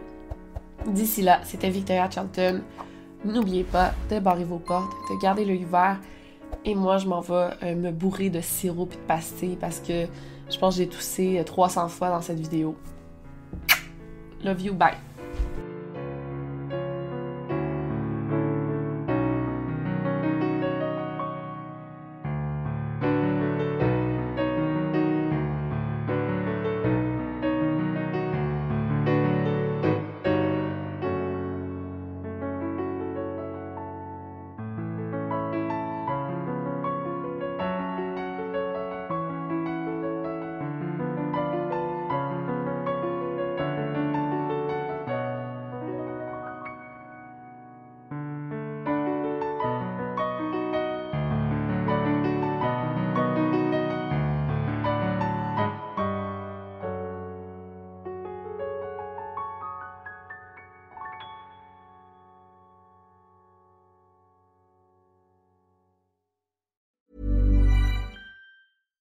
This message comes from BOF sponsor eBay. You'll know real when you get it. It'll say eBay Authenticity Guarantee. And you'll feel it. Maybe it's a head turning handbag, a watch that says it all, jewelry that makes you look like the gem, or sneakers and streetwear so fresh every step feels fly. eBay gets it. So look for the blue check mark next to that thing you love and be confident that every inch, stitch, sole, and logo is checked by experts. With eBay Authenticity Guarantee, you can trust that feeling of real is always in reach. Ensure your next purchase is the real deal. Visit eBay.com for terms.